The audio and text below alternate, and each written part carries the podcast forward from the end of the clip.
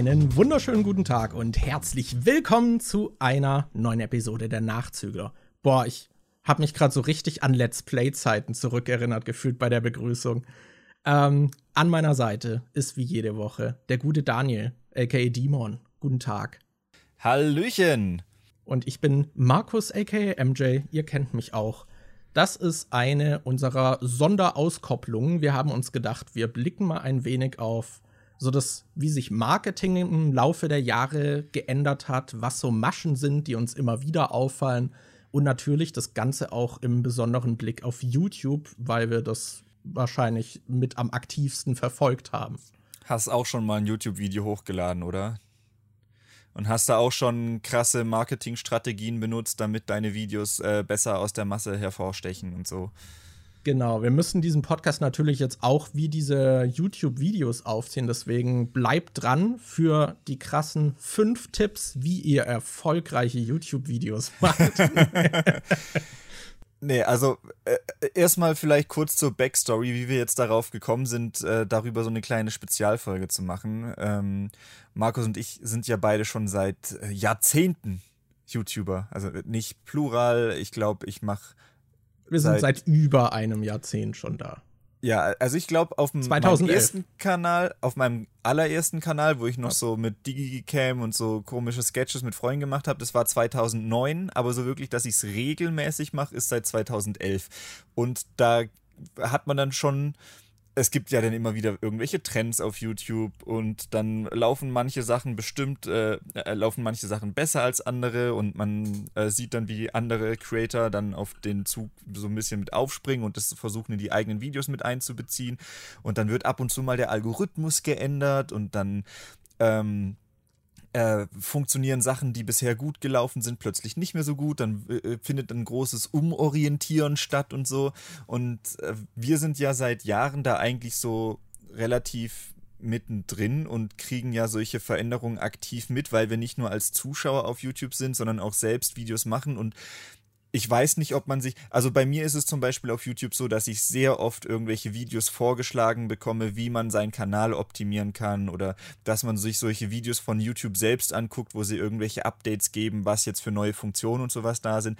Und ich weiß nicht, ob das als, ob man, wenn man YouTube einfach nur konsumiert und nicht selbst Videos macht, dann ist sowas wahrscheinlich nicht so interessant für einen oder guckt man sich sowas wahrscheinlich nicht so oft an wie wir beide jetzt. Und dadurch würde mhm. ich schon sagen, dass wir das ja nochmal ein bisschen anders wahrgenommen haben als Leute, die einfach nur YouTube schauen, vermutlich. Ja, vor allem auch der Blick auf die Plattform, da hat man ja auch alles Mögliche durchgemacht. Ich habe übrigens nachgeguckt, äh, mein erstes Video war auch Juli 2009. Krass. Was dann, ja, also wir, wir sind schon eine Weile dabei. Wir sind schon die YouTube-OPs eigentlich in Internetzeiten, wenn man das so nehmen will. Äh, und damals war die Plattform ja auch noch eine komplett andere. Da war, also 2011 ging es dann, glaube ich, so los, dass man auch ein bisschen in die Richtung gehen konnte, okay, man verdient damit auch Geld. Aber gerade die Leute, die damals so ab, ich weiß gar nicht, YouTube, wann ist das in Deutschland auch gewesen? Ich glaube, 2006 ist es offiziell erschienen, mhm. so mit diesem I'm in the Zoo oder so Video. Äh, und dann so die Jahre danach war die Plattform halt sehr wild, sag ich mal. Da, da gab es halt noch gar keine Standards, da war Webvideo auch noch keine Konkurrenz zu einem Fernsehen oder so. Das kam dann alles erst mit den Jahren später. Und damals konnte man zum Beispiel, also die Videolänge war stark beschränkt, man konnte zum Beispiel auch keine Thumbnails äh, custom hochladen. So, da, das war alles sehr eingeschränkt. Die Qualität war natürlich auch deutlich geringer von der Auflösung, aber es war halt trotzdem so die große Anlaufstelle, wenn man Webvideo, Videos, also Webvideo-Inhalte halt hochladen wollte in Videoform. Dann ist man halt auf YouTube gegangen, weil das war halt kostenloser Server im Prinzip. Man konnte halt kostenlos sein mhm. Zeug da hochladen. Und das war so die einzige Möglichkeit eigentlich, äh, so super praktisch dann auch seine Videos zu teilen und Leuten zu zeigen. Und ich glaube, die Leute, die sich damals da angemeldet haben, haben das halt natürlich auch aus einer anderen Motivation herausgetan, wie es jetzt heute ist. Mittlerweile ist YouTube halt ein großes Business. Web-Video-Content, würde ich sagen, ist in der Popularität auch schon lange an Fernsehen vorbeigeschossen. Du hast mittlerweile auch die ganzen Brands, die Inhalte dafür produzieren.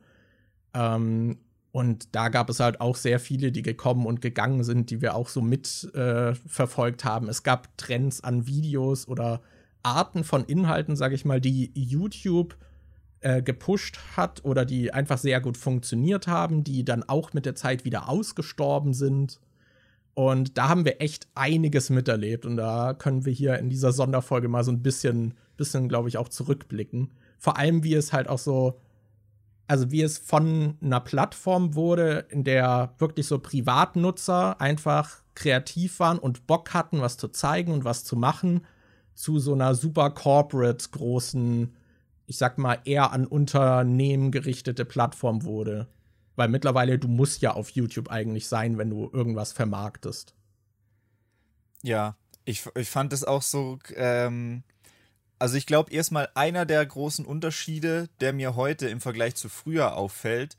Und ich, also ich schätze mal, das nimmst du wahrscheinlich auch so wahr, ist, ich habe das Gefühl, dass YouTube früher, als es noch so äh, äh, im Kommen erst war, dass man da noch wirklich eher die gleichen Kanäle kannte, dass da jeder ungefähr so einen, keine Ahnung, du hast damals wahrscheinlich auch nicht 100% aller YouTuber oder so gekannt, aber ich glaube, vor den großen YouTuber, die es damals gab, äh, hat man wahrscheinlich eine große Schnittmenge, dass wenn ich jetzt über irgendwelche alten YouTuber rede, die du damals, äh, die ich damals geguckt habe und du redest über welche, die du geguckt hast, äh, ist die Wahrscheinlichkeit groß, vielleicht nicht unbedingt, dass wir die beide gesehen haben, aber dass wir zumindest beide die kennen. Und ich glaube, heutzutage ist es halt eher so, dass YouTube für jeden, der YouTube benutzt, nochmal viel individueller ist und jeder mit komplett anderen Absichten und äh, aus anderen Zwecken und so hingeht. Das ist mir auch aufgefallen. Ähm, also zum einen natürlich, weil man immer wieder sieht, ey, guck mal, da ist irgendein YouTuber, ein Kanal, hat zwei Millionen Abonnenten in Deutschland. Ich habe noch nie von dem Kanal gehört. Keine Ahnung, was das für einer ist. Es gibt ja, ich glaube, bei Nindo hatte ich mal geguckt, es gibt ja allein in YouTube Deutschland inzwischen schon hunderte Kanäle, die über eine Million Abos haben und so. Da ist es ja völlig klar, dass man die nicht alle kennen kann. Ähm, aber es ist ja auch so ein Unterschied, wofür du YouTube benutzt, weil es gibt ja auch so Angebote wie zum Beispiel hier von Arte oder ZDF und so. Es gibt ja so richtig Wissensinhalte, dass du YouTube im Prinzip guckst, um dich zu bilden und irgendwelche Dokus oder so anzugucken. Du kannst aber auch Let's Plays gucken, du kannst Fußballzeug gucken, du kannst dir irgendwelche Autonews oder so angucken. Es gibt ja so viele verschiedene Sachen. In der Schreinerei, wo ich zum Beispiel äh, äh abhänge, habe ich mal gefragt, ob die irgendwie YouTube benutzen. Und die meisten so, nee, auf YouTube bin ich eigentlich gar nicht. Außer ab und zu mal, wenn ich irgendwie überlege, mir neues Werkzeug zu kaufen, gucke ich mir halt einen Test an, ob das was taugt oder so. Also ich glaube, heutzutage ist es sehr, sehr, sehr viel breiter gefächert und YouTube ist für jeden, der es benutzt, ein bisschen individueller, als es damals noch war. Ich glaube, damals gab es noch eher so eine vereinte YouTube-Experience, was alle so mehr oder weniger gleich wahrgenommen haben. Und heute ist das nicht mehr so. Ja, ich glaube vor allem, weil halt damals auch die Leute aus ähnlichen Ecken kamen, die man noch leichter kategorisieren konnte und dann ist es halt immer größer geworden und gewachsen. Und also es ist ja auch, es ist ja richtig krass, auch wie viele Kanäle es gibt, die halt niemand kennt, die halt auch so viel Stunden an Videomaterial da hochladen. So, da, also es ist schon absurd. Und mittlerweile, also wie du meintest, so damals, da kannte man alle großen Kanäle. So, man hat nicht mit allen, konnte man was anfangen, aber man kannte die irgendwie. Und ich weiß auch, damals hatte es auch bei den alten Kanälen, hattest dir dann, wenn ein Video von dir irgendwie gut performt ist oder so, dann hattest du dann noch so Charts in verschiedenen Unterkategorien und dann wurde so auf deinem Profil angezeigt, dass ein Video auf Platz, keine Ahnung, Platz 12 in der Kategorie war und sowas. Und solche Sachen hat es dir dann auch auf dem Kanal dann angezeigt. Ähm, und mittlerweile funktioniert das ja alles komplett anders. Also selbst so die Sachen, auf die ich mich noch verlasse, wie zum Beispiel die Abo-Box, die werden ja auch seit Jahren, eigentlich schickt es dich eher mittlerweile auf die Startseite, wo dann halt von YouTube selbst mhm. die kuratierten Dinge sind und die Abo-Box muss man dann äh, gezielt ansteuern. Ich habe das Gefühl, da wird aber auch nicht alles angezeigt. Also vor allem so Kanäle, wo ich das Gefühl habe, dass ich so die letzten paar Videos nicht angeklickt habe, die werden mir dann gar nicht angezeigt ab und an und dann stolper ich irgendwie drüber, weil ich tatsächlich durch meine Aboliste gehe und schaue so, oh, hat der was gemacht? Und so, hä, der hat vor drei Tagen ein Video gemacht, warum wurde mir das nicht angezeigt? also ab und an gibt es auch das. Ähm, ich meine, Abonnenten waren früher so eine super wichtige Instanz, auch äh, um gefunden zu werden. Da war es halt wirklich so, dass die Großen immer weiter wachsen. Da hatte man ja mal so eine richtige Kluft irgendwie und YouTube halt einen richtig schlechten Job gemacht hat, kleine Videos auch zu empfehlen. Also ich weiß noch, damals fand das auch so gefühlt noch so gar nicht so richtig statt.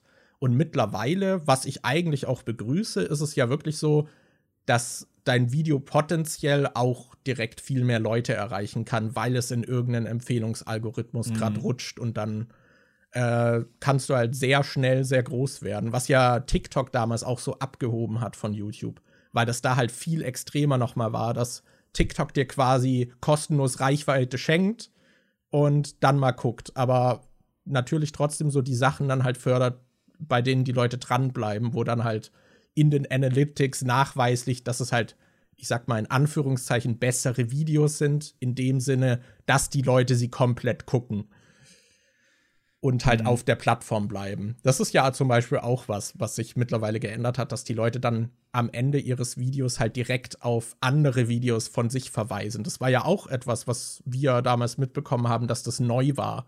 Dann, dann gab es am Anfang, glaube ich, noch so diese, diese alte Art von Einblendung oder so Links irgendwie. Die haben dann auch irgendwann nicht mehr funktioniert, als sie das abgeschafft haben. Aber ja, der, der Empfehlungsalgorithmus, da merke ich auch immer, wenn ich mal. Ich habe zum Beispiel das Gefühl, er ist auf dem Fernsehen ein bisschen anders, äh, als mhm. wenn ich es zum Beispiel im Webbrowser benutze oder auf dem Handy.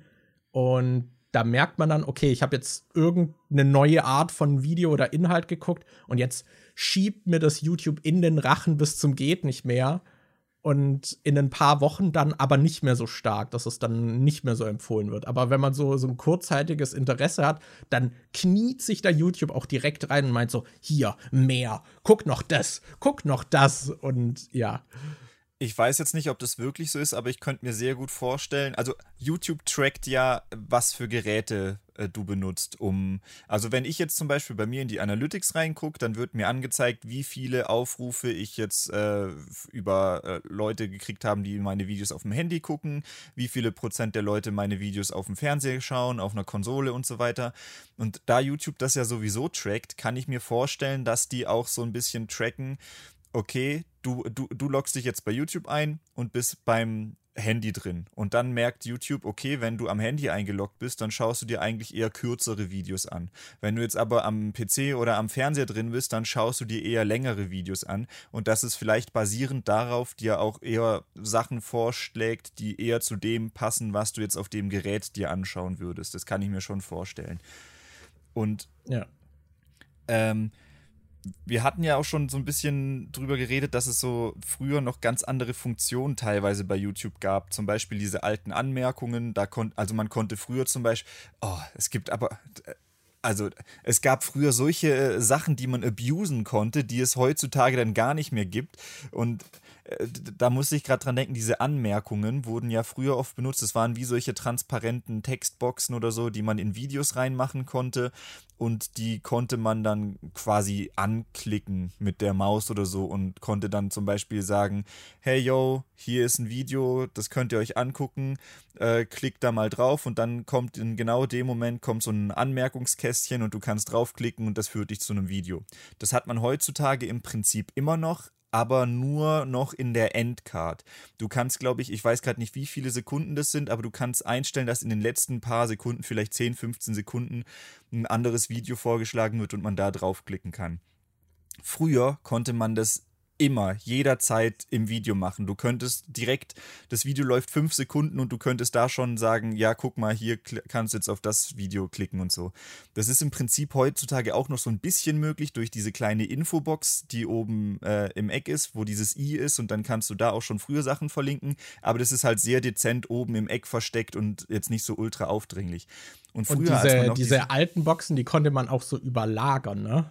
Das ja, da, da gab es richtig schlimme äh, äh, Abuse-Möglichkeiten, wie man das ausnutzen konnte, weil es gab dann, du konntest diese Felder zum Beispiel auch so durchsichtig machen, dass man die nicht wirklich gesehen hat, aber die trotzdem ein Link waren. Und dann gab es halt äh, Videos, die haben links über die linke Bildschirmhälfte so einen transparenten Kasten gemacht und rechts einen kompletten transparenten Kasten gemacht. Und wenn man dann zum Beispiel auf dem Handy war und einfach irgendwie aufs Bild getippt hat, aufs Video, um zu pausieren oder so, hat man stattdessen währenddessen auf so eine Anmerkung geklickt und wurde dann direkt weitergeleitet zu abonnieren oder aufs nächste Video oder sonst irgendwas.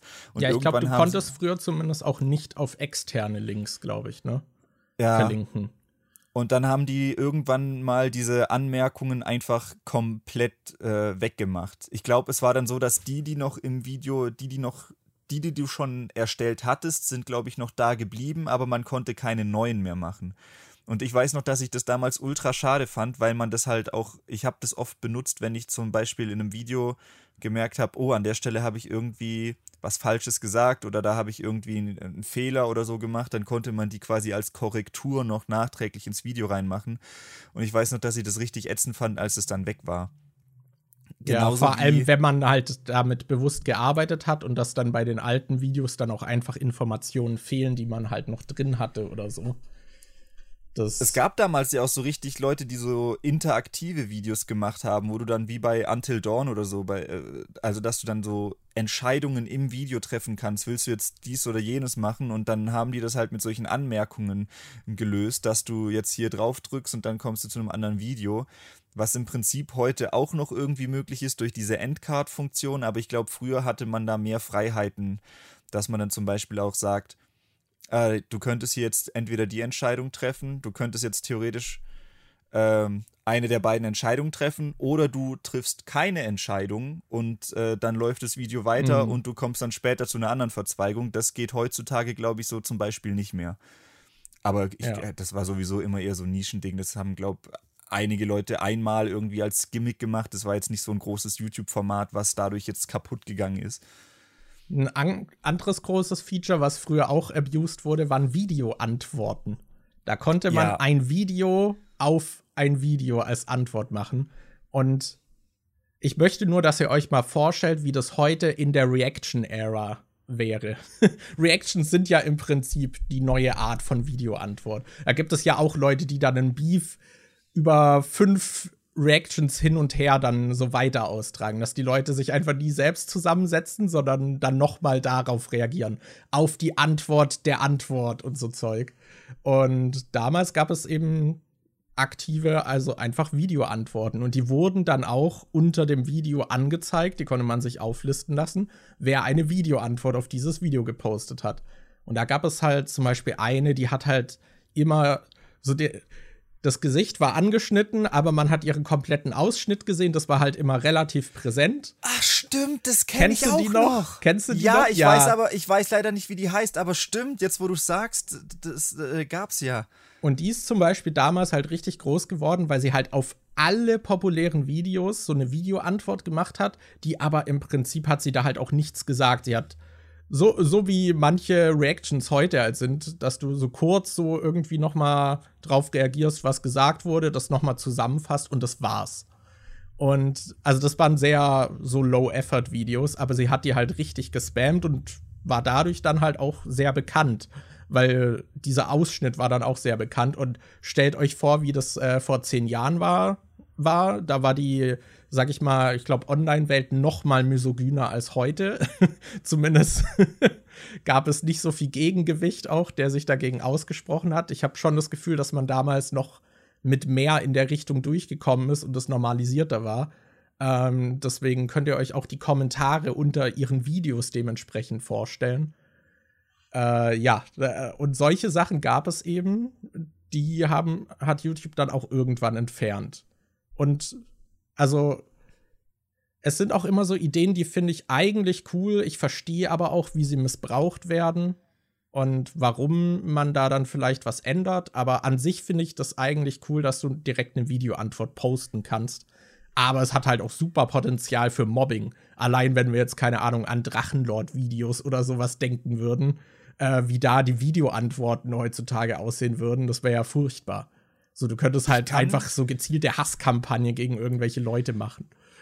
Ich könnte mir aber vorstellen, dass sowas in die Richtung mal wieder zurückkommt, gerade weil wir jetzt zum einen diesen Reaktionsvideo-Hype haben, dass halt fast jeder große YouTuber noch einen extra Kanal hat, wo er Reactions hochlädt.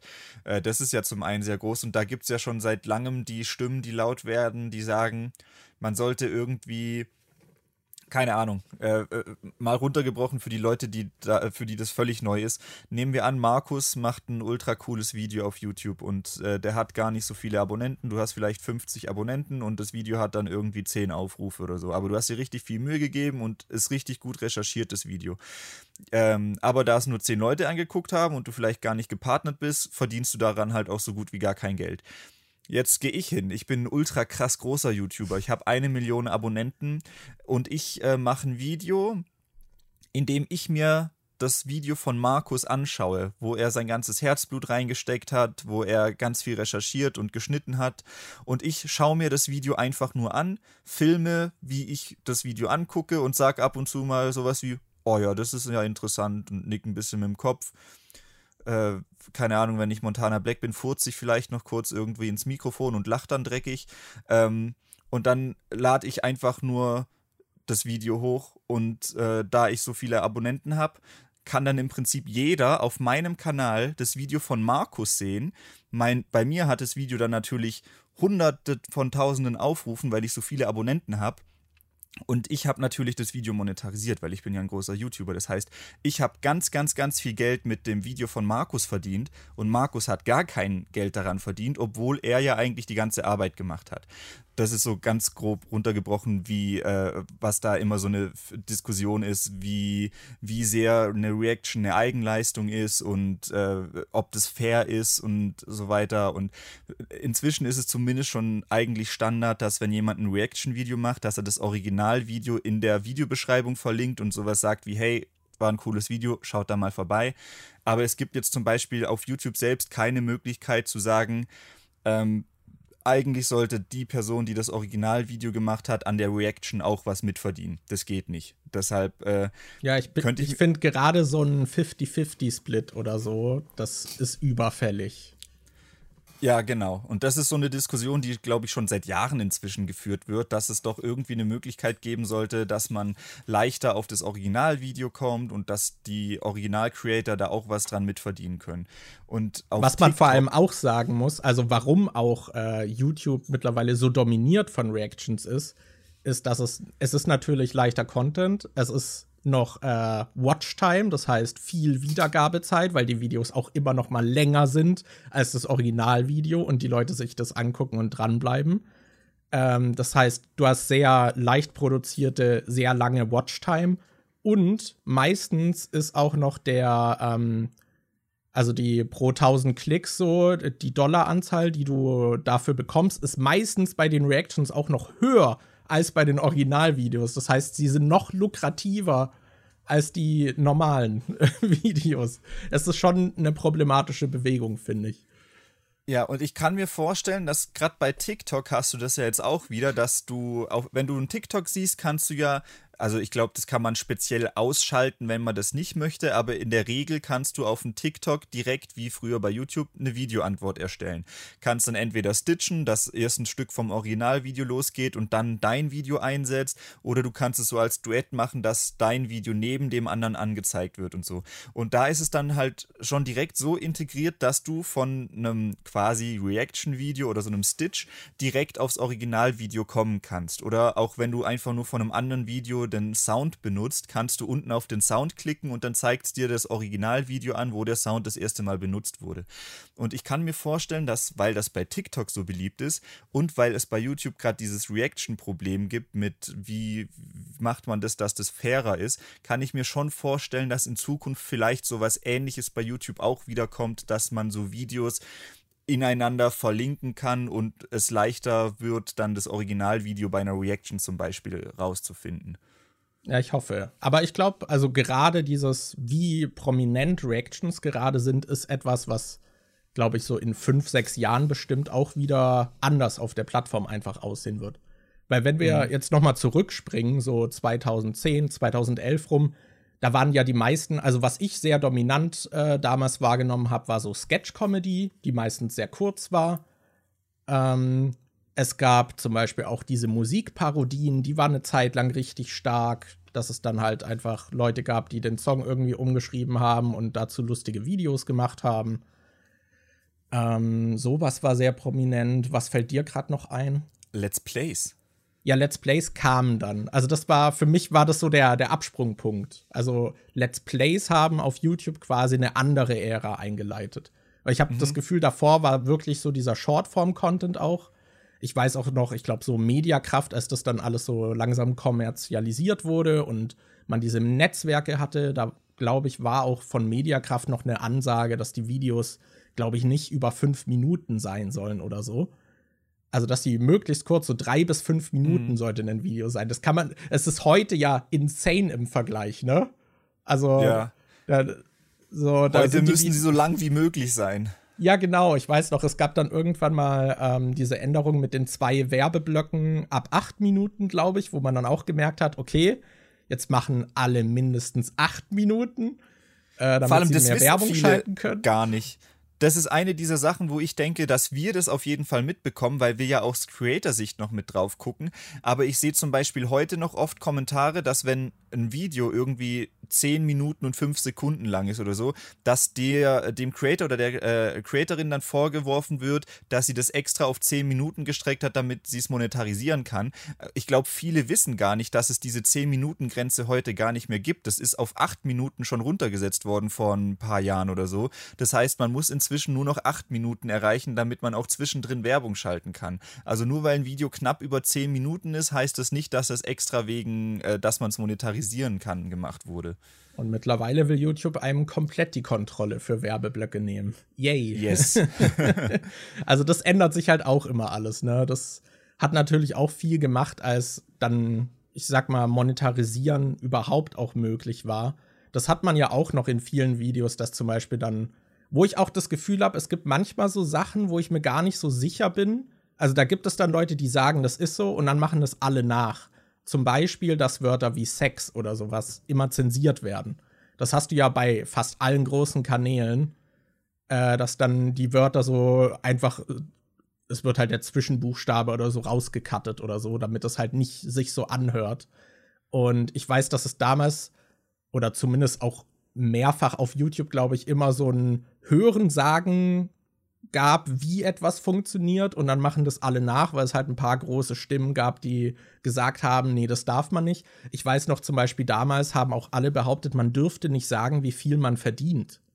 Ja, was Quatsch ist. Außer es steht halt in deinem Partnervertrag irgendwie drin, dass du es deshalb nicht sagen darfst. Aber allein von YouTube-Seite her ist es egal. Kannst du schon sagen, wie viel ja, du verdienst. Das ist zum Beispiel auch was. Und das hat sich ja auch alles gewandelt. Allein also in den USA waren wir da ja auch schon viel früher irgendwie, dass das hingenommen wurde, dass Leute dann zum Beispiel auch Produktplatzierungen und Werbung machen, so dieses ganze Influencer-Ding, was heute so völlig normalisiert ist irgendwie. Das, mhm. Also ich weiß noch, in, in, YouTube Deutschland durftest du vor zehn Jahren noch nicht sagen, dass du mit deinen Videos Geld verdienen möchtest. ja. Da wurdest du, du dann direkt auch nicht als sagen, dass man das Video liken soll oder dass man abonnieren soll. Ich weiß noch, ich glaube, Herr Tutorial war einer der ersten, die damit immer so angefangen hat, mit sagen, hey, like doch mal das Video oder lasst ein Abo da und so. Und ich glaube, damals wurde er schon als Like und Abo geil bezeichnet. Und ich muss, ich muss zugeben, ich war damals auch noch in der Fraktion, die, ich, ich habe bestimmt auch mal Herr Tutorial vorgeworfen, dass er Like und Abo geil ist und so. Und ähm, äh, und für, äh, für, mich hat es damals halt einfach gereicht, dass er danach gefragt hat. Aber inzwischen ist es einfach so gang und gäbe, dass man das, dass das halt so Call to Action, dass das äh, äh, einfach verinnerlicht wird. So die einfachste Möglichkeit, sowas von den Zuschauern zu bekommen, ist danach zu fragen. Und inzwischen ist es ja eigentlich gar nichts Verwerfliches mehr. Auch, ähm, auch das so also gut, man kann es natürlich schon irgendwie übertreiben. Ich glaube, da scheiden sich auch so ein bisschen die Geister. Das ist zum Beispiel ähm, ein Punkt, wo ich immer wieder sehe, dass das Leute unterschiedlich machen, ist, wenn man direkt am Anfang vom Video, noch bevor man irgendwas gemacht hat, wenn man da schon sagt, ja, denkt auf jeden Fall dran zu abonnieren und zu liken, dass das, äh, das würde ich zum Beispiel nicht machen, weil ich denke, bevor, falls ich jetzt neu auf dem Kanal bin, will ich erstmal wissen, ob sich das dann überhaupt für mich lohnt, ob das überhaupt Inhalte sind, die mich interessieren, bevor ich jetzt schon äh, mich dazu entscheide, das zu abonnieren oder zu liken. Deshalb würde ich solche Call-to-Action-Sachen wie, hey, like doch mal oder abonniert doch mal, immer erst ein bisschen später im Video machen, wenn die Leute schon so einen gewissen Eindruck davon sammeln konnten, ob das überhaupt was für sie ist. Ja, ja, ich meine, also die Empfindlichkeiten, wie Leute darauf reagieren, sind eh sehr unterschiedlich und auch wie also penetrant die Leute danach fragen. Also es gibt mhm. ja schon, ich weiß, also gerade so, ich würde jetzt mal sagen, so dieser Trash-Content, so gerade so 2015 bis 2019, so diese Ära, habe ich das Gefühl, da war auch wirklich, dass du dann Leute hattest, die halt direkt am Anfang der Videos so, also wenn wir 50.000 Likes erreichen, dann kommt das nächste Video und so. Oder wenn das passiert, dann mache ich das und das. Dann steche ich mir ein Tattoo. Das wer würde denn sowas machen? Ja, wer würde sowas machen? Nee. Ähm, also ich hatte mal das Gefühl, dass das auch mal so super penetrant auch war äh, und das auch dann wieder besser wurde. Aber es gibt ja eh immer mal wieder so super penetrante Trends, sage ich mal, auf YouTube, die dann auch so alle machen. Also ich weiß, es gab halt so eine Phase, da haben dann gerade diese ganzen großen, sage ich mal, eher so Lifestyle-YouTuber dann auch immer so Trends dann alle kopiert, wie zum Beispiel ich bade in Nutella oder sowas. Und dann haben alle in irgendwas gebadet. Oder dann oder gab es diese 1000 Grad Messer. Ja. ja, 1000 Grad Messer oder diese Red Hot äh, Metal Ball oder so, wo man dann so einen glühenden heißen Metallball hatte, den man auf irgendwelche Sachen draufgelegt hat und so. Oder äh, ich habe das Gefühl, dass es schon lange keine ähm, keine Mainstream-Challenge mehr gab, die alle machen, weil früher gab es ja noch sowas wie Cinnamon Challenge, dass du halt so einen Löffel mit äh, Zimt versuchst runterzuschlucken oder diese ALS Ice Bucket Challenge oder äh, was gab es denn da noch alles? Den Harlem Shake. Es gab damals ja so richtig oft solche Phänomene, die gefühlt jeder mitgemacht hat. Mhm. Und heutzutage, äh, was aber auch noch so weiß, relativ harmlose Challenges machen. Und wenn ich heutzutage was von Challenges mitkriege, dann ist das eher sowas wie, ja, auf TikTok gibt es irgendwie diese Whale Challenge oder so. Gab es da nicht irgendwie so eine Challenge, wo du über Tage versuchst, dich so depressiv zu machen, dass man sich umbringt oder so? Ja, ich meine, es gibt immer mal wieder solche Challenges, aber ich habe das Gefühl, die werden dann auch immer größer. Also gerade diese gefährlichen werden, glaube ich, mhm. auch immer größer gemacht, als sie tatsächlich sind. Weil dann wird so darüber berichtet, als würden alle Jugendlichen jetzt, keine Ahnung, diese Pots essen, diese Waschpots. Ja, die Tide Pots. Ja, irgendwie. Aber äh, eigentlich ha hat das fast niemand gemacht. Und dann wird aber so darüber berichtet, dass die ganze Jugend sich mit diesen Tide Pots umbringt. Ähm, was dann, glaube ich, immer so out of proportion geblasen wird. Und ich glaube, genau Vielleicht so war das auch bei dieser Whale Challenge. Vielleicht hängt es aber auch mit genau dem zusammen, was ich vorhin meinte, dass YouTube inzwischen so individueller geworden ist und früher eher so dieses Kollektivgefühl noch da war, weil alle ungefähr so die gleichen Interessen hatten, dass man die Challenges damals einfach mitgekriegt hat, weil YouTube eher so wie eine große Einheit war, wo jeder irgendwie so ein bisschen drin war. Und heute kann ich mir vorstellen, dass es schon auch noch irgendwelche beliebten Challenges gibt, dass die sich aber halt so auf die Bubbles so ein bisschen, bisschen ein, äh, aufteilen oder sowas. Ja, Weil es ja ich ja denke auch gerade diesen Lifestyle, so dieser Trash-Content, wo wirklich halt alles gemacht wird, was irgendwie gerade populär ist und wahrscheinlich einen Klick äh, raus bringt aus den Leuten. So, ich bin mir sicher, das gibt es auch immer noch, aber ich krieg's wahrscheinlich einmal nicht mehr so mit. Ja, inzwischen ist YouTube ja eher so wie so ein richtig großes eigenes Ökosystem, wo äh, du hast Kanäle, die bestimmte Sachen machen, weil sie wissen, dass andere Kanäle da bestimmt drauf reagieren oder so. Es gibt ja zum Beispiel auch ganz viele solche Quiz-Sachen inzwischen, die Leute sich einfach gern in Livestreams angucken, weil das dann ist, äh, sowas wie erkennst du den Song oder so, was hier Worldwide Wohnzimmer oder so macht. Es gibt ja ganz viele Formate, wo es darum geht, irgendwelche Songs zu erkennen. Ähm, die dann halt einfach, wo ich mir vorstellen kann, dass wenn du jetzt äh, Livestreamer bist und du machst so Reaction-Sachen, dass sowas dann cool ist, weil du kannst es dann halt angucken, kannst mitraten, die Leute in deinem Chat können auch mitraten. Das ist auch eine der Sachen, wo ich überlegt habe, wenn ich jetzt mal ähm, äh, wenn ich jetzt mir auf dem Zweitkanal mache, ich hatte auch überlegt, ob ich da mal mehr solche Reaction-Sachen oder sowas machen soll und äh, habe dann überlegt, was könnte ich denn machen, weil ich würde schon gern was machen, was ein bisschen auch zu meinem Kanal passt und eher so was mit Film zu tun hat. Und ich habe gesehen, es gibt halt auch total viele Kanäle, die laden dann solche Filmquizzes hoch, wie Film an einem Zitat erraten oder ah, Film an der Musik erraten oder Film am Poster erraten oder Film an irgendeinem Frame erraten und so. Und äh, ich glaube, ganz viele dieser Kanäle gibt es halt, weil sie wissen, dass da andere drauf reagieren. Und äh, das ist so, so, witzig, wie das inzwischen so ein riesiges, großes Ökosystem geworden ist, wo die einen dem anderen irgendwie was zuspielen, in der Hoffnung, dass man aneinander wächst und sowas. ja. Ja, als wir mit YouTube angefangen haben, haben wir bei großen YouTubern noch in die Kommentare geschrieben, dass man uns abonnieren soll. ja, das, das und, und heutzutage regt man sich auf, wenn man selbst solche Kommentare abbekommt. Nee, heutzutage bekommst du da direkt so eine Flut an zehn äh, Sexbots, die irgendwie schreiben, oh, das ist aber ein gutes Video, was sie da hochgeladen haben. Letztens ja, hatte ich einen Kommentar, da, da, musste ich richtig lachen. Da war irgendwie das äh, Formulierung war auch so: Oh, das ist aber ein bezauberndes Video. Ich gehe nun äh, Paintball in Roblox spielen.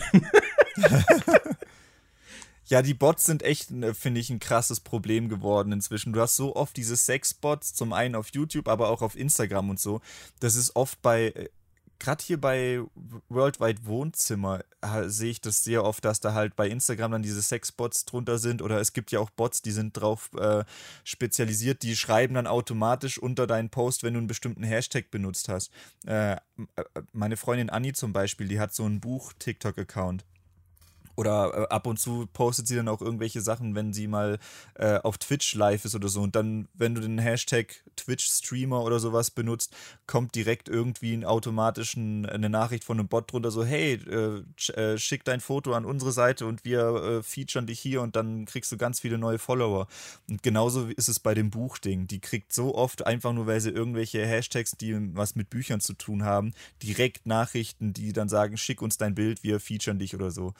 Lass mal in der Zeit noch mal so zurückspringen und so die, die Metas auf YouTube so ein bisschen durchgehen. Ich habe das Gefühl, mhm. es gab immer so gewisse Metas, so bestimmte Sachen, die zu einer gewissen Zeit einfach sehr gut funktioniert haben, die dann oft auch so über äh, benutzt wurden, dass es dann wieder geändert wurde. Ich weiß zum Beispiel, als es damals noch nicht die Funktion für Thumbnails gab, gab es Leute, die herausgefunden haben, welcher Frame im Video für die Thumbnails benutzt wird und haben dann einen Frame eingeblendet, äh, wo sie dann halt einen Custom Thumbnail gemacht haben und hatten dadurch dann halt mega den Vorteil, weil es war noch nicht wie heute, dass YouTube ganz gute Zwischenbilder nimmt, sondern die waren manchmal auch komplett verwischt oder verschwommen, überstrahlt also das hat da manchmal auch einfach so in einem wie Übergang oder so dann so einen Vorschlag gemacht, so das könntest du als Thumbnail nehmen. Such dir eins von den drei aus. Welches sieht am wenigsten beschissen aus?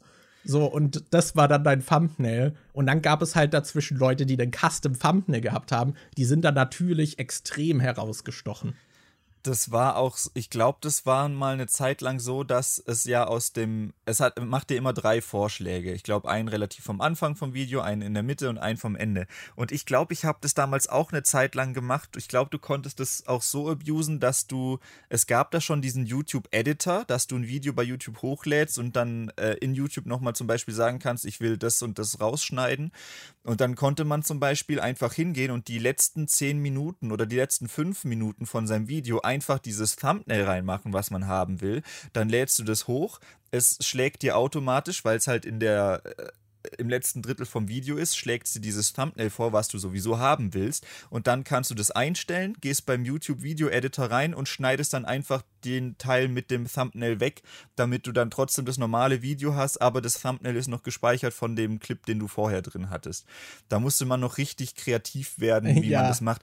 Es gab damals auch so viele Sachen, die einfach so viel mehr wert waren als heutzutage. Ich weiß noch damals, als ich beim äh, frisch im GameStar-Netzwerk war, äh, konnte man zum Beispiel äh, fragen, ob die mit dem GameStar-Account, weil der ja relativ groß war, ob die, wenn du ein neues Video hochlädst, ob die das mit dem GameStar-Account liken können. Und früher hattest du dann noch richtig angezeigt bekommen, oh, GameStar hat dieses Video geliked. Und das hat wirklich, ich habe damals dieses weiß, da hatte ich vielleicht acht, neun, zehntausend Abonnenten oder so. Und ich hatte da ein Video gemacht über so einen GTA 5 Mythos von so einem Geist, der da aufgetaucht ist. Und das war so ein relativ kurzes Video, ich glaube drei, vier Minuten oder so. Äh, also eigentlich hat es gut in die Meta damals gepasst, dass die Videos so kurz sein sollen. Und dann habe ich das hochgeladen. Äh, Gamestar hatte das dann mit ihrem Account geliked und das hatte dann wirklich einen Tag später oder so, hatten das schon 10.000 Aufrufe. Und das ist, glaube ich, bis heute auf meinem Gaming-Kanal eins der meistgesehenen. Also, es ist inzwischen auf privat, ihr könnt es nicht mehr, äh, das ist nicht mehr öffentlich, ihr könnt es nicht mehr sehen. Aber das war eins der beliebtesten Videos, weil es hat halt einfach wirklich ultra viel gebracht, wenn man mit einem großen Kanal ein Video von einem anderen Kanal geliked hat, weil es dann auch an einem Großteil der Abonnenten vom großen Kanal halt ausgespielt wurde. Ich glaube, bei das Mediakraft war das dann war das dann, glaube ich, sogar so, dass die Videos dann alle gegenseitig innerhalb des Netzwerkes dann geliked wurden. Mhm. Also, dass das einfach dann auch schon so Grundvoraussetzung war.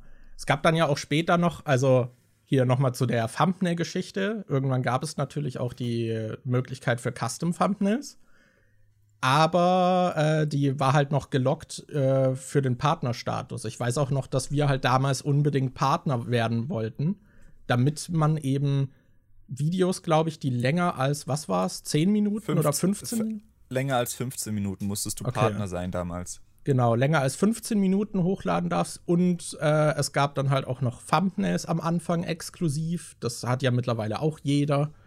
So, und es gab auch noch. Ja, nicht ganz. Du musst es heute auch noch, ähm, heutzutage ist es, glaube ich, so noch geregelt, dass du, ähm, du erstellst, glaube ich, den Account bestätigen. Du musst den Account aber mit deiner Handynummer bestätigen. Also du musst eine Handynummer hinterlegen und dann darfst du längere Videos hochladen, Thumbnails benutzen und so weiter. Also du musst schon äh, so in einer gewissen, gewissen Weise den Account verifizieren mit deinem Handy.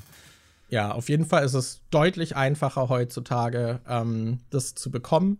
Und ich weiß, damals gab es da noch, noch so einen kleinen Balken oben im Kanaldesign, also auf dem Kanal im Banner, der dann auch exklusiv für Partner war. Und dann hat man sich richtig cool gefühlt, weil man da diese zwei Zentimeter mehr Platz hatte, wo man noch irgendeine Grafik reinballern konnte. Und jeder, der halt auf den Kanal gegangen ist und das wusste, hat dann gesagt, ah, der ist Partner. ich habe äh, hab neulich erst äh, den, ich habe noch alle alten äh, YouTube-Kanal-Banner-Sachen und so, die ich früher beim Let's Play-Kanal hatte, habe ich alle noch auf so Festplatten gespeichert und bin die neulich mal durchgegangen. Und ich habe damals auf dem Let's Play, das ist so krass, ich habe damals, immer wenn ein Projekt vorbei war und ich ein neues Projekt angefangen habe, habe ich einen neuen Kanalbanner und Hintergrund und sowas gemacht und habe dann zum Beispiel die Schrift oben von DJ Games, dieses DJ, hatte ich dann zum Beispiel in der Schriftart von einem Spiel oder so gemacht, habe dann die ganzen Hintergründe noch geändert. Ich habe teilweise sogar mein Avatar nach jedem großen Projekt abgeändert, dass ich halt öfter mal das einfach geändert habe. Und inzwischen, ich glaube, ich habe seit fünf Jahren meinen Banner nicht geändert auf YouTube. Ja, das war mal so richtig zentrale Erfahrung vom YouTube-Konsum auch, dass man halt auf diesem Kanal dann auch irgendwie war. Ich weiß, früher konnte man doch auch noch Kanalkommentare schreiben und so. Ich weiß, dass bei dem Gronk-Kanal, als der so groß wurde damals, dass das so ein richtiger Live-Chat war. Irgendwie ja. unter, also einfach auf dem Kanal, wo dann so kommentiert, äh, diskutiert wurde, irgendwie. Ähm, ja, das haben sie dann auch irgendwann weggemacht. So, ich weiß noch, damals war auch, glaube ich, ich habe meinen Upload-Plan dann auch so pro Woche aktualisiert und ins Design mhm. gepackt und so Zeug. Also, das war auf jeden Fall noch viel zentraler irgendwie Erfahrung, also Teil der Erfahrung, wann die Videos kommen, so dass man auf den Kanal geht, sich das anguckt und so Kram, weil YouTube eben auch noch so einen schlechten Job darin gemacht hat, einem die Sachen irgendwie dann vorzuschlagen, die einen interessieren. So, man musste mhm. da auch selber noch viel mehr da ein bisschen hinterher sein da war es ja auch so, YouTube-Trends sind auch so eine Sache, die mittlerweile ja auch kaum noch eine Rolle spielen, die früher halt extreme Auswirkungen hatte. Weil ich weiß, dass es mhm. damals dann irgendwann so war, wenn du in die YouTube-Trends gekommen bist, wurdest du halt allen Leuten angezeigt, die auf die Trendseite gegangen sind, die früher auch zentral platziert war. Ich glaube, da war das sogar mal die erste Seite, wenn man auf YouTube ist oder so, dass dann die Trendvideos gezeigt wurden. Und mhm. da hast du dann auch richtig gemerkt, wie das Klima in den Kommentaren jedes Mal super negativ wurde, weil die Videos in den Trends waren, weil es dann allen vorgesetzt wurde, die auch nichts damit anfangen konnten. Mhm. Ja. Was waren so, äh, was waren denn so die ersten also ich meine, als wir mit YouTube angefangen haben, waren wir ja wahrscheinlich noch so richtig krasse Noobs und haben das einfach so zum Spaß an der Freude gemacht. Ich weiß noch, dass ich mein erstes Video, mein erstes Portal Let's Play, ähm, also das war wirklich die normale, äh, normalerweise war damals so Standard, dass man 10 bis 15 Minuten pro Let's Play Folge aufnimmt. Ich hatte damals aber keine Stoppuhr und habe dann einfach äh, das Spiel gestartet, Aufnahme gestartet und gesagt, ja, okay, erste Folge. Und dann habe ich einfach nach Gefühl dann irgendwann ausgemacht. Und wenn ich dachte, das wären, äh, wären 10, 15 Minuten oder so. Und ich glaube, meine erste Portal-Folge war fünf oder sechs Minuten lang. Und ähm, das kann man sich heute auch nicht mehr vorstellen. Ich dachte es auch, ich hatte dann eine Zeit lang, habe ich immer zwölf Minuten gemacht.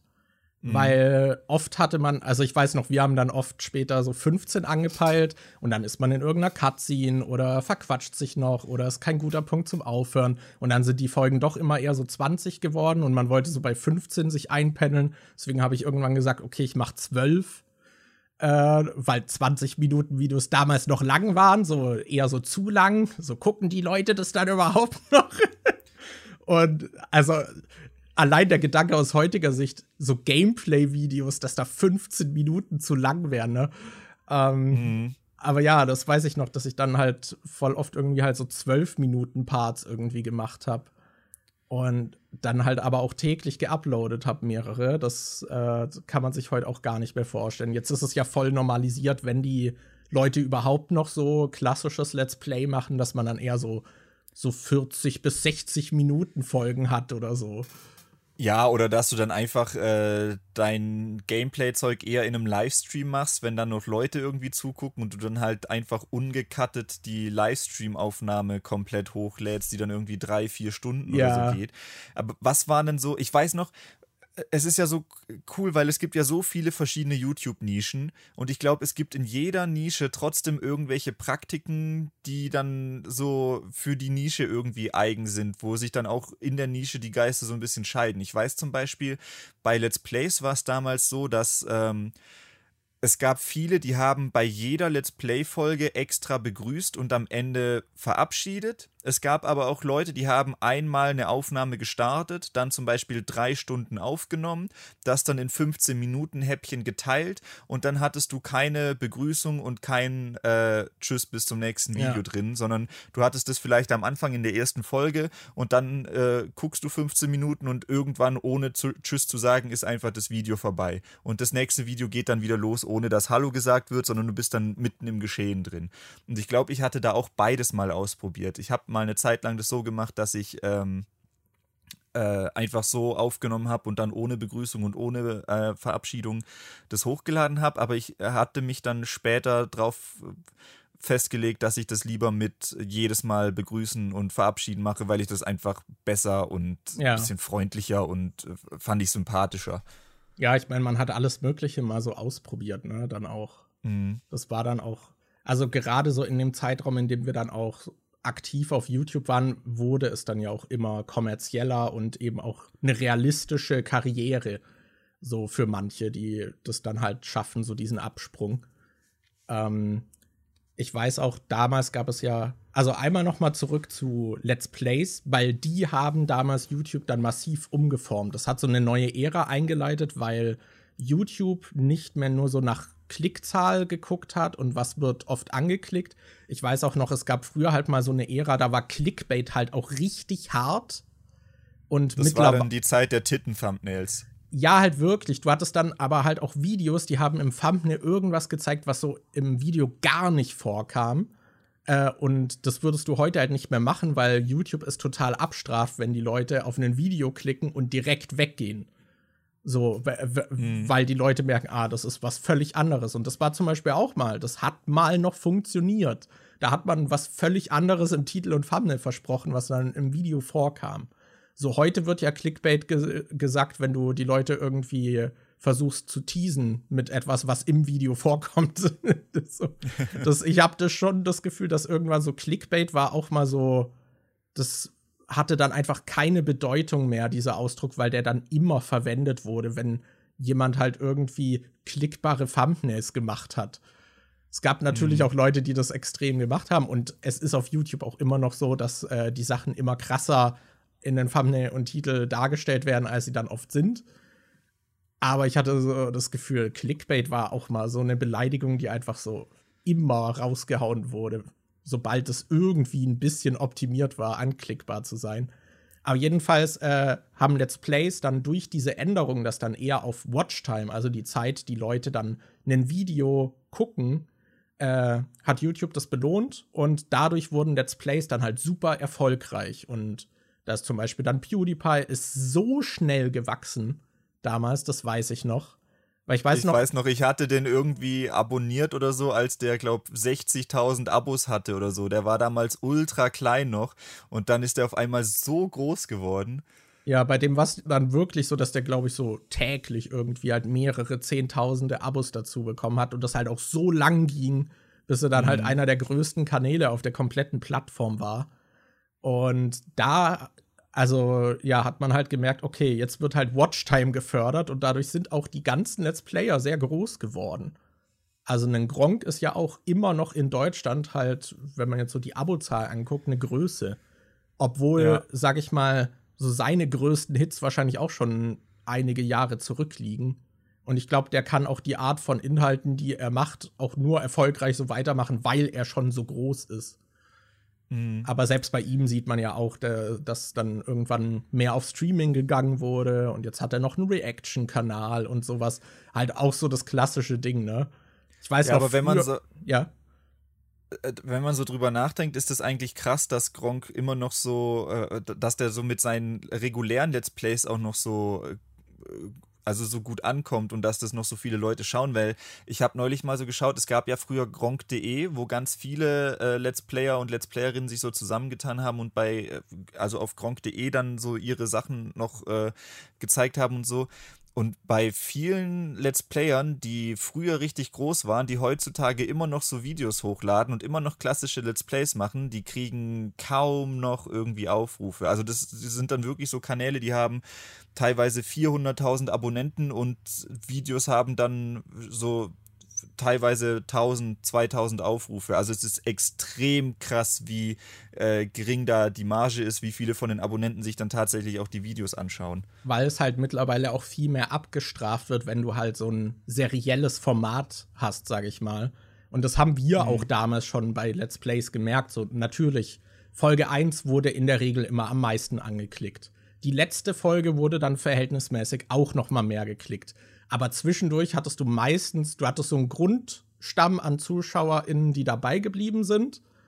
Äh, aber halt Folge 1 gucken die meisten halt mal rein und gucken, ob genau. vielleicht was. Das ist mir krass aufgefallen, weil ich hatte jetzt neulich noch mal so bei meinem Let's Play Kanal geguckt, was ich dann da so für erfolgreiche Videos hatte und ich hatte so in Erinnerung, dass dieses Feuergrün Let's Play, was ich hatte, ultra erfolgreich war für meine Verhältnisse und ähm, da ist es wirklich so, die erste Folge hatte über 100.000 Aufrufe und später die anderen Folgen, so, so, was weiß ich, wenn du im Bereich Folge 17 oder sowas warst, die hatten dann halt so 2000. Und also das macht einen Unterschied von fast 100.000 Aufrufen. Aber die 2000 waren damals halt trotzdem viel. Für ja, so ja, für meinen Kanal Projekt. war das halt trotzdem, für meinen Kanal war das trotzdem richtig viel, was das damals gekriegt hat.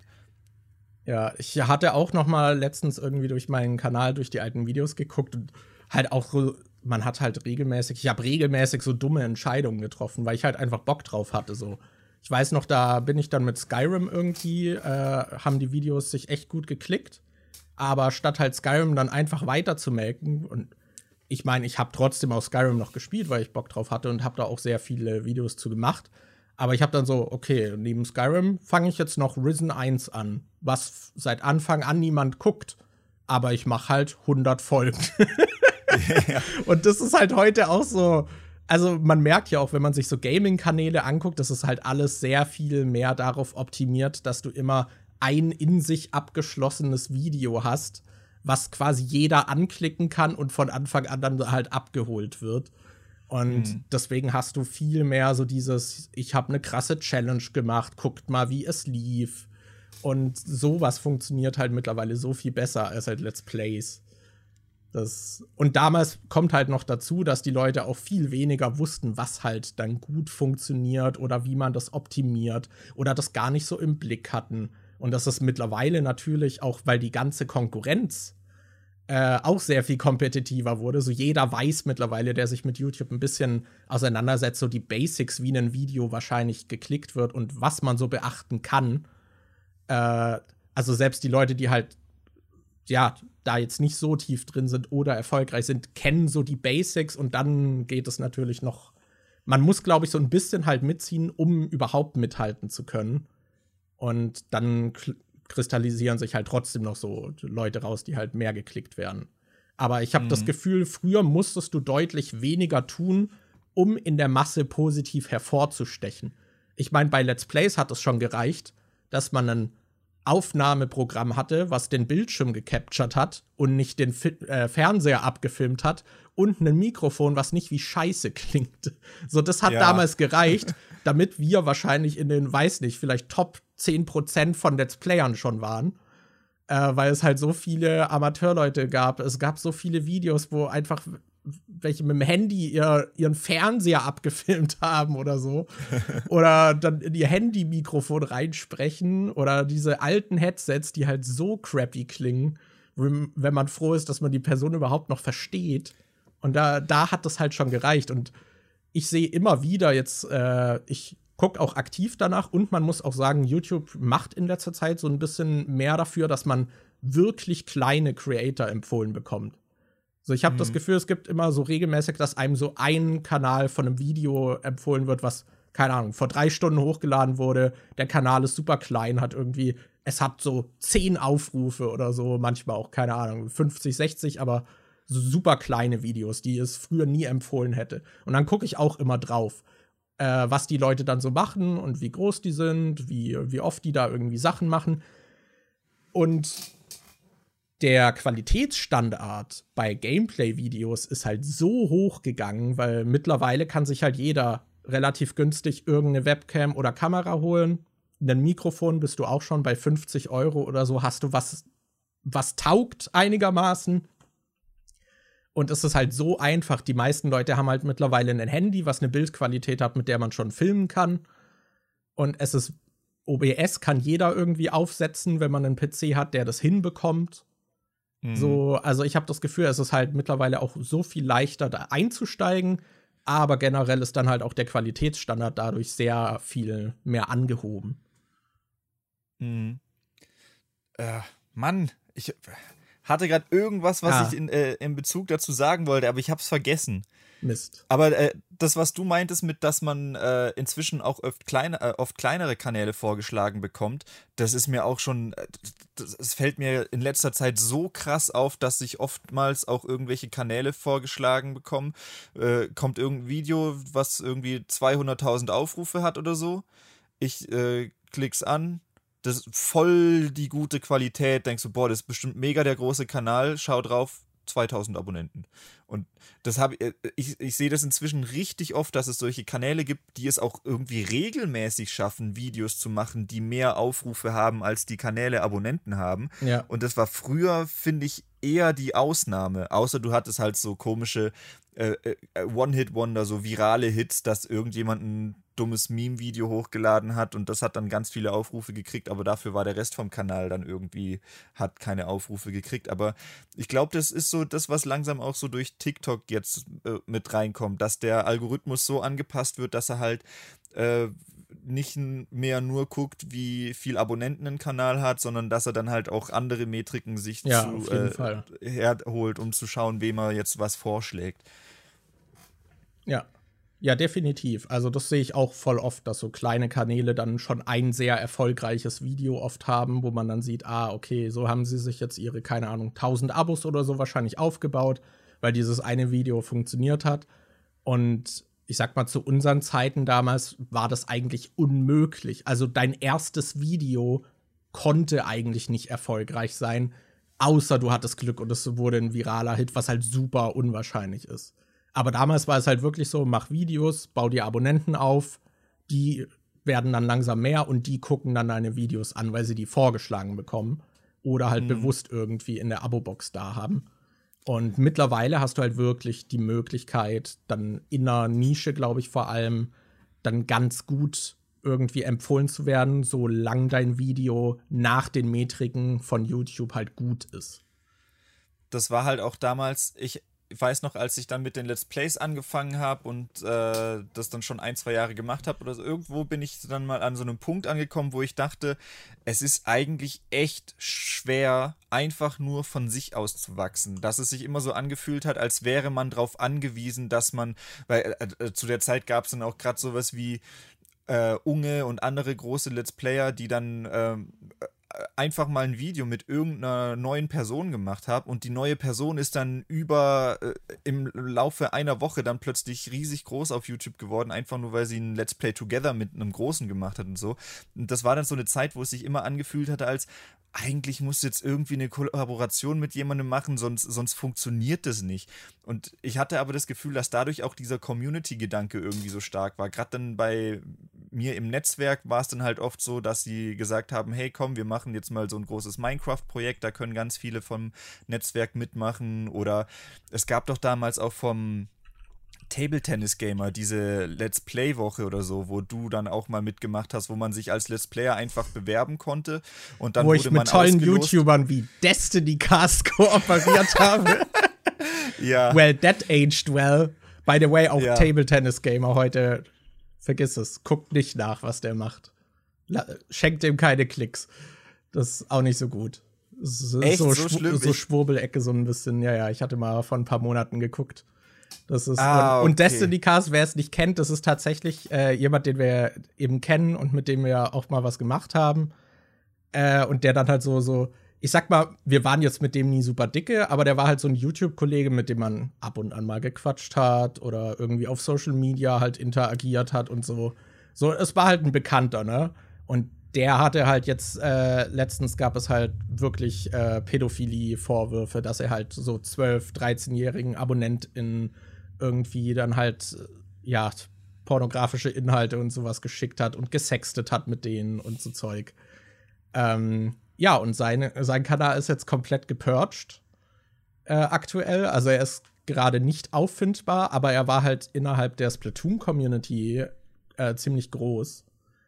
Und ja, vor allem eine Community, die, glaube ich, im Schnitt auch noch mal sehr jung ist. Deswegen ist das halt ja. noch ein größeres Ding, weil eben die meisten seiner ZuschauerInnen wahrscheinlich so 12 bis 15 oder sowas waren. Äh, und Nintendo natürlich. Er war auch auf dem offiziellen Nintendo-Kanal in Videos und hat da auch mal moderiert und so. Das ist jetzt halt kein Gesicht mehr, mit dem man wahrscheinlich in Verbindung gebracht werden will. Und ich muss sagen, ich fand das auch echt heftig, dass jemand, der so nah quasi uns stand, äh, so hart da in dem Bereich irgendwie unterwegs war. Äh, ich finde es allgemein krass, wie, äh, wie viele YouTuber und YouTuberinnen, wobei, ich weiß jetzt nicht, ob mir so viele YouTuberinnen spontan einfallen, die irgendwie so richtig hart Dreck am Stecken dann haben, was dann so später rausgekommen ist. Aber ich finde, gerade bei vielen YouTubern, die man früher irgendwie verfolgt hat, kommt jetzt immer wieder mal so Zeug raus wie, oh ja, entweder Grooming-Vorwürfe oder sonst irgendwas oder Leute verarscht oder dies und das und das, das ist echt heftig. Aber ich glaube, das ist auch so was, was man vielleicht. Äh, ich weiß, das ist, glaube ich, dieses Parasoziale, dass man, dass man die Leute halt online nur so kennenlernt, wie sie sich selbst geben und man dann vielen Leuten vielleicht gar nicht zutraut, äh, dass die auch irgendwie eine dunkle Seite haben könnten oder so. Und ich glaube, das klar, kann halt vor allem auch sehr leicht passieren, weil, also nehmen wir mal, ich weiß nicht, wir hatten das ja auch damals zum Beispiel, dass wir halt pädophil waren. Nein. Ähm, nee, wir hatten das ja damals auch, dass wir zum Beispiel Leute in Skype angenommen haben. Und dann haben uns halt Leute, die uns über YouTube kannten, irgendwie zum Beispiel in Skype geaddet und mit uns geschrieben. Und so dieses Beispiel ist, glaube ich, auch so Leute, die ansonsten vielleicht auch gar nicht so viel Aufmerksamkeit bekommen. So bei uns war das ja auch so, so wir waren halt so in unserem Dorf-Kleinstadt-Leben. Und da war man jetzt irgendwie gerade mit Interesse von Videospielen, das war noch nicht so, so, sag mal, gesellschaftsfähig. Und dann geht man ins Internet mit seiner Nische, präsentiert sich da und kriegt plötzlich super viel Aufmerksamkeit. Äh, und auch Leute, die einen anhimmeln und wahrscheinlich irgendwie gefühlt alles für einen tun. Also gerade wenn man dann so extrem groß ist, das hatte man damals ja schon auch krass und auch bei so einigen, die zum Beispiel bei Mediakraft waren und so gibt es, also weiß ich noch, gab es damals auch diverse Stories, dass die das sehr ausgenutzt haben, um eben dann zum Beispiel mit irgendwelchen AbonnentInnen oder Fans dann halt da zu verkehren, was wahrscheinlich auch öffentlich mittlerweile komplette Skandale wären. Aber halt sehr so dieses Rockstar-Leben, aber in so einem kleinen, isolierten Ding, dass du halt plötzlich richtig viel Aufmerksamkeit bekommst und vor allem auch Leute, die alles, was du machen, irgendwie geil finden und verteidigen.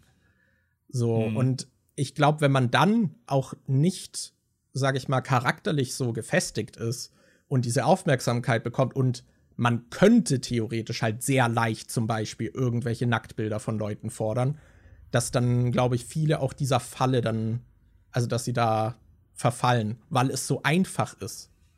Mhm. So, und ich glaube, deswegen gibt es auch einige, denen das passiert ist. Und da kommen dann ja immer mal wieder noch neue Skandelchen raus.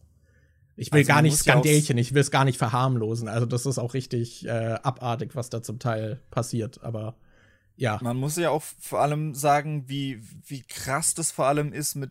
Wir waren ja damals, als wir noch diese äh, regelmäßig Let's Plays gemacht haben, wir waren ja keine großen, richtig großen Kanäle oder so. Ich hatte, also ich glaube, mein Let's Play-Kanal hatte am Peak damals irgendwie 14.000 Abonnenten, was ja eigentlich fast nichts ist, so auf, äh, aus heutiger Sicht gesehen. Und damals war es vielleicht. Ja, was hatte ich? 5K, glaube ich.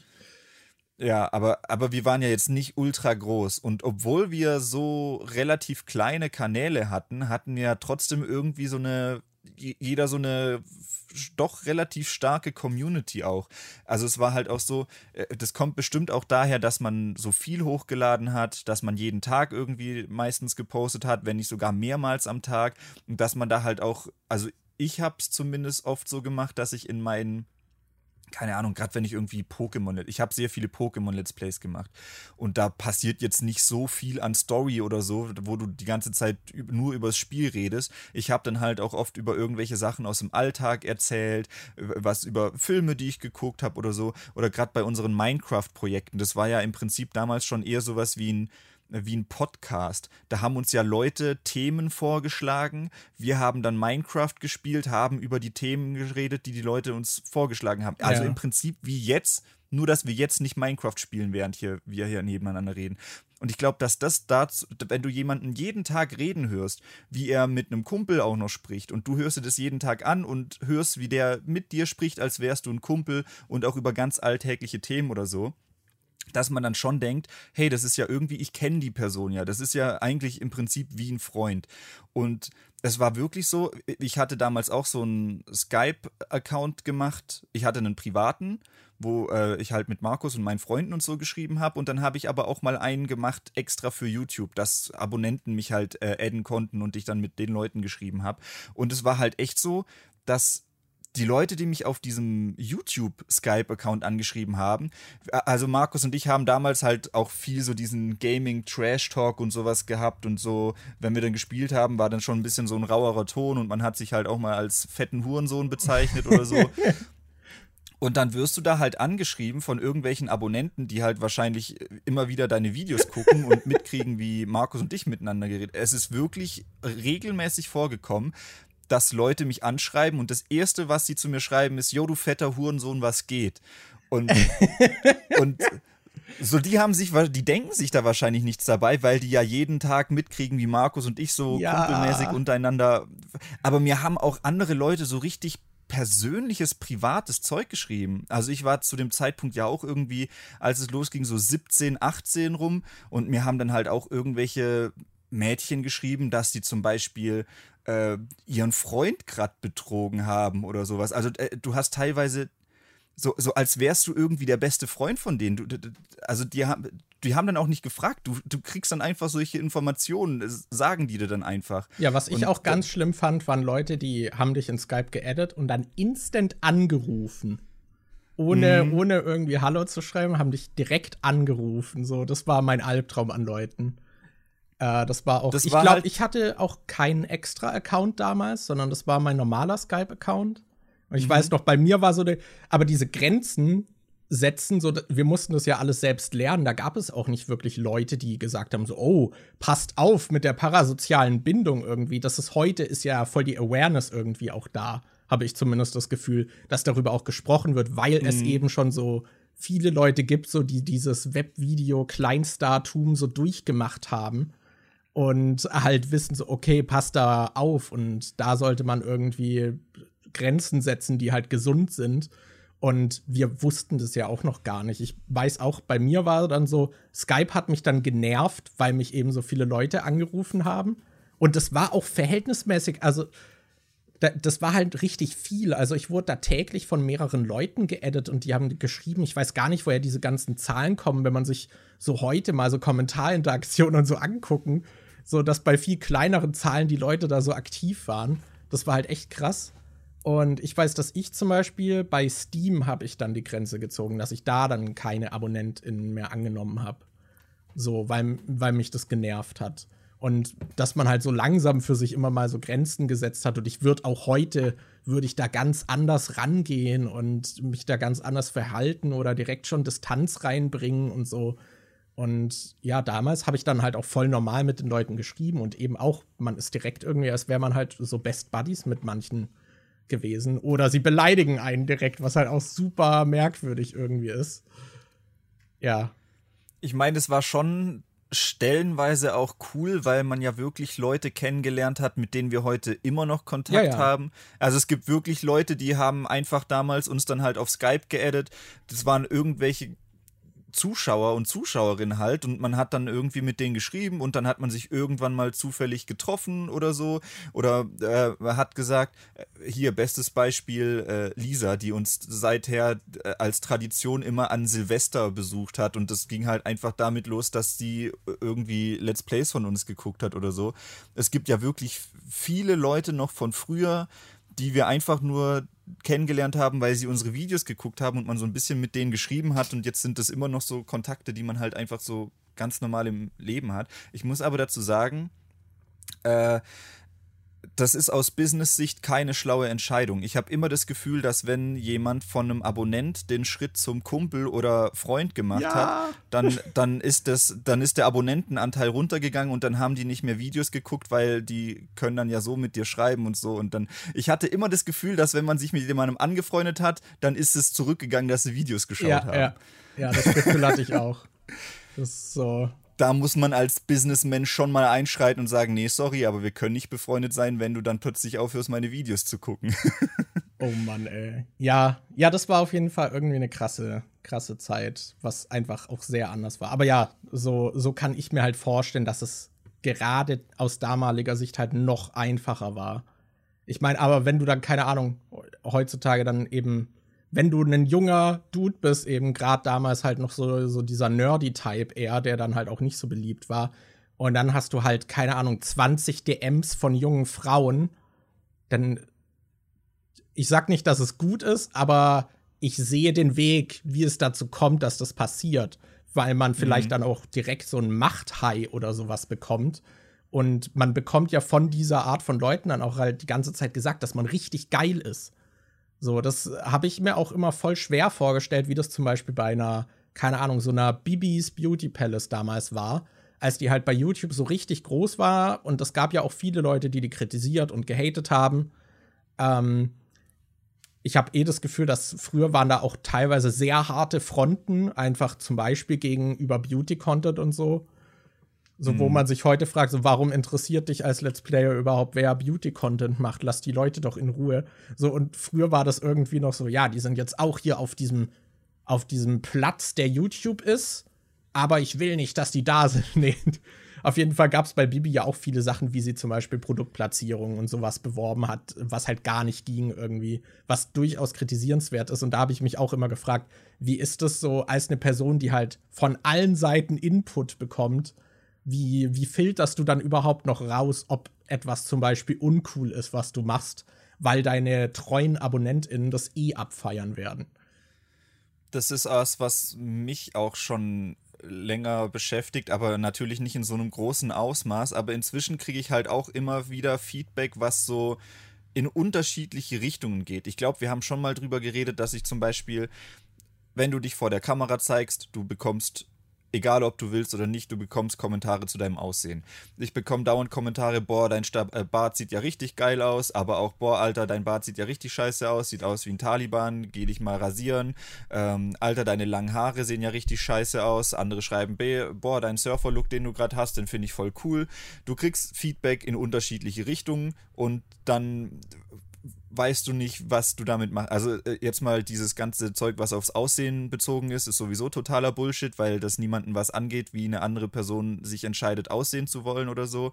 Ähm, ja, vor allem, wenn es so bevormundende sind, so. Schneid dir ja, das ab. So. Aber ich kriege jetzt zum Beispiel auch, äh, ich habe ja davor, als ich noch in Berlin gewohnt habe, in der Wohnung, habe ich meine Videos immer in der Wohnung gemacht und hatte eigentlich immer relativ den gleichen Hintergrund. Ich hatte immer halt meine Regale, wo die ganzen Filme drinstehen. Jetzt bin ich äh, seit einem halben Jahr oder so oder ja, doch, seit einem halben Jahr bin ich jetzt äh, hier äh, wieder am Bodensee und wohne jetzt hier gerade im nicht renovierten Dachboden von meinem Elternhaus und äh, ja, ich kann hier jetzt halt, es sieht hier halt einfach scheiße aus. Ich kann jetzt gerade aktuell nicht wirklich Videos in meinem Zimmer machen, weil es einfach scheiße aussieht. Deshalb habe ich jetzt vorübergehend dann als Lösung angesehen, okay, dann mache ich die Videos halt draußen bei unserem Bauernhof und bei der Werkstatt, weil das sieht zumindest noch irgendwie cool aus. Und dann habe ich angefangen, da dann halt zum Beispiel, früher war es ja so, dass mein Video von Anfang bis Ende immer beim gleichen Setting war. Ich stand dann immer halt vor dieser einen Wand und das war's. Und jetzt, als ich draußen aufgenommen habe, habe ich dann halt gedacht, oh ja, wenn ich ein Kapitel wechsle, kann ich ja auch mal die Location ein bisschen wechseln, dass so ein bisschen Abwechslung drin ist. Und jetzt ähm, kriege ich, äh, jetzt habe ich neulich bei dem Bibi Blocksberg Video, habe ich mal nicht die Location zwischendrin gewechselt. Da habe ich nur an einer Location draußen aufgenommen, ohne bei jedem Kapitel zu wechseln. Dann habe ich direkt einen Kommentar gekriegt, oh, schade, dass du dieses Mal keine Locations gewechselt hast. Und, äh, oder ich kriege äh, Kommentare, die meinen, boah, echt cool, dass du draußen aufnimmst und die Locations sehen immer so cool aus. Jetzt kriege ich aber genauso Kommentare, wo die meinen, Alter, warum nimmst du eigentlich immer draußen auf? Nimm doch lieber mal wieder drinnen auf. Echt? Zeig doch mal wieder mehr von deinen Filmen oder so. Weißt du, das, das ist jetzt zum Beispiel sowas, das äh, ist Feedback, was in verschiedene Richtungen geht. Und äh, du kannst ja nicht jeden mit deinem, mit dem, was ich jetzt mache, irgendwie zufriedenstellen. Wenn ich jetzt zum Beispiel sage, ey, guck mal, das Zimmer, äh, keine Ahnung, ich weiß nicht, wie lange das noch dauert, aber wenn der Dachboden hier jetzt mal fertig renoviert ist und ich das Zimmer wieder so weit habe, dass ich wieder drin mit einem festen Setting aufnehmen könnte, was mir eigentlich am liebsten wäre, kann ich mir vorstellen, dass sobald ich den Switch nach drin wieder gemacht habe, dass dann Leute schreiben, boah, du, ich vermisse es aber, dass du, als du draußen aufgenommen hast. Es war viel cooler, als du draußen aufgenommen hast. Inzwischen kriegt man halt auch so, kriege ich halt auch so viele äh, verschiedene Eindrücke und Kritiken zu irgendwelchen technischen Aspekten oder zu wie der Hintergrund aussieht oder äh, oh, äh, ich fand in dem Video jetzt schade, dass du nicht äh, noch mehr Fakten zu den Schauspielern oder so, sowas genannt hast. Und andere sagen, ich finde es gut, dass du das jetzt genau so gemacht hast. Und dann bin ich schon in einer Situation, wo ich nicht weiß, okay, weil die Sachen halt in verschiedene Richtungen gehen, was soll ich davon jetzt umsetzen? Was, auf was höre ich da?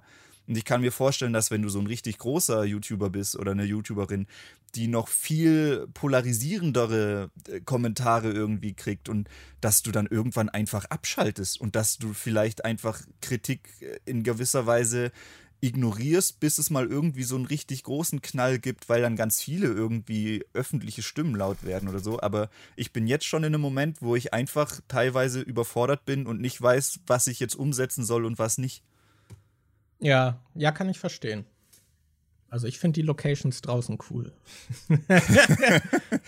ja, aber das Problem ist zum Beispiel, wenn ich draußen mit den Locations aufnehme, dass es oftmals dann halt irgendwie windig ist und dann sitze ich nachher im Schnitt da und merke, boah, der Audio, die Audio ja, ist ja. richtig kacke diesmal. Und das hatte ich dann halt auch schon in den Kommentaren stehen, so, ah ja, sieht zwar ganz cool aus, wenn du draußen aufnimmst, aber in dem Video war jetzt der Ton richtig scheiße. Das hat halt alles so seine Vor- und Nachteile und man kann auch jede Kritik irgendwie, also die meiste Kritik so ein bisschen nachvollziehen, aber man, äh, es ist halt schwer, was zu finden, was jeden irgendwie zufriedenstellt. Ja. Ja, ich könnte auf jeden Fall also ich sehe dann natürlich auch noch deinen Produktionsaspekt und ich weiß, dass es mehr Aufwand ist, mit mehreren Locations und draußen zu ja. drehen, als vor deinem festen, äh, sicheren Setting, wo du weißt, okay, der Ton klingt so, das Licht ist jetzt eingestellt, mein Hintergrund ist fest, ich stelle die Kamera jetzt hier hin und spreche rein. Es ist natürlich ein ganz anderer Aufwand. Und ich glaube, am Ende des Tages freuen die Leute sich halt, wenn überhaupt ein Video kommt, als mhm. wenn du, keine Ahnung, das dann ewig nicht aufnehmen kannst, weil es regnet jetzt zwei Wochen oder so und du willst es draußen aufnehmen.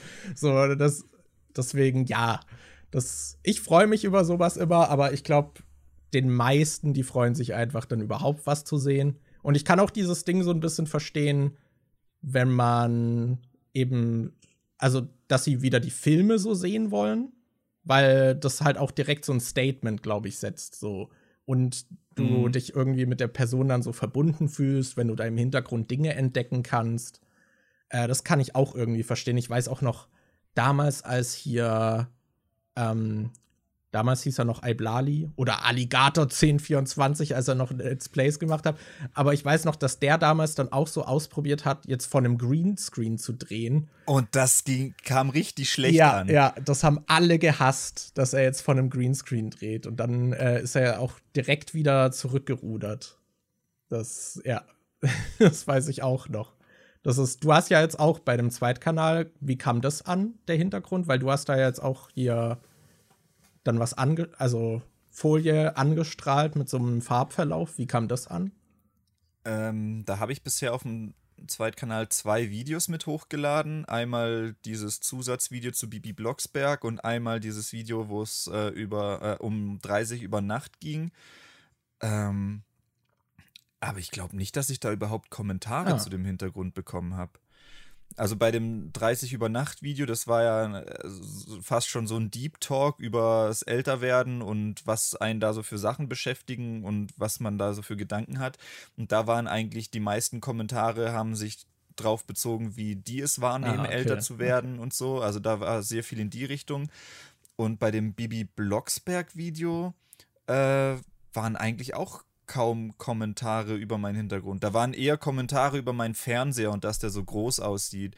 Und ähm, über, ja, da ging es halt eher über Bibi Blocksberg und was ich, weil ich da hatte ich halt noch so ein paar Sachen angesprochen, die ich irgendwie unlogisch finde. Und dann haben viele, die meisten Kommentare waren dann irgendwie Versuche, das zu erklären oder was für Sachen die dann noch unlogisch fanden.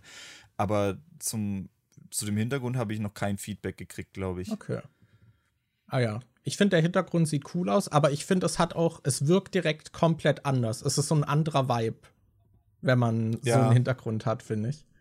Äh, mhm. Deswegen. Ich, ich hätte gern sowas wie David oder so, weißt du, einfach so, so eine, eine, Ecke graue, als Set. So eine graue Ecke, wo du irgendwie ein, zwei Regale hast. Der hat ja links noch irgendwie diese Bilder mit äh, hier mit Jason mit diesem Thank God It's Friday und rechts hat er diese kleinen weißen Regale, wo man dann noch so ein paar Sachen draufstellen kann. Ich glaube, das ist so so das Ideal, was ich auch anstreben würde, was ich cool fände, weil ich habe auch schon viele Filmkanäle gesehen, die dann einfach so von einer komplett großen Wand sitzen, wo einfach nur 20.000 DVDs oder so drin sind und das ist mir dann immer ein bisschen zu viel. Mhm. Ich glaube, das fände ich cooler, wenn man dann irgendwie so mit der Tiefenschärfe arbeitet und das im Hintergrund vielleicht unscharf ist und man dann sieht, ja, okay, der sitzt gerade vor einem großen Filmregal, aber die Sachen sind unscharf, weil wenn alles scharf ist und du da hinten 5000 Filme hast, ich finde, das ist dann immer, das ist dann ein bisschen, mir persönlich immer so ein bisschen zu überladen.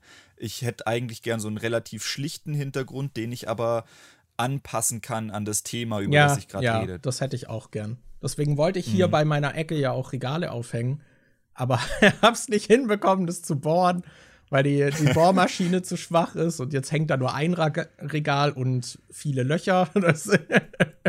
Geil. Aber eigentlich wollte ich da auch halt dann so eine Ecke, die ich dann vielleicht auch so mit Deko, die dann passend ist, irgendwie zustellen kann.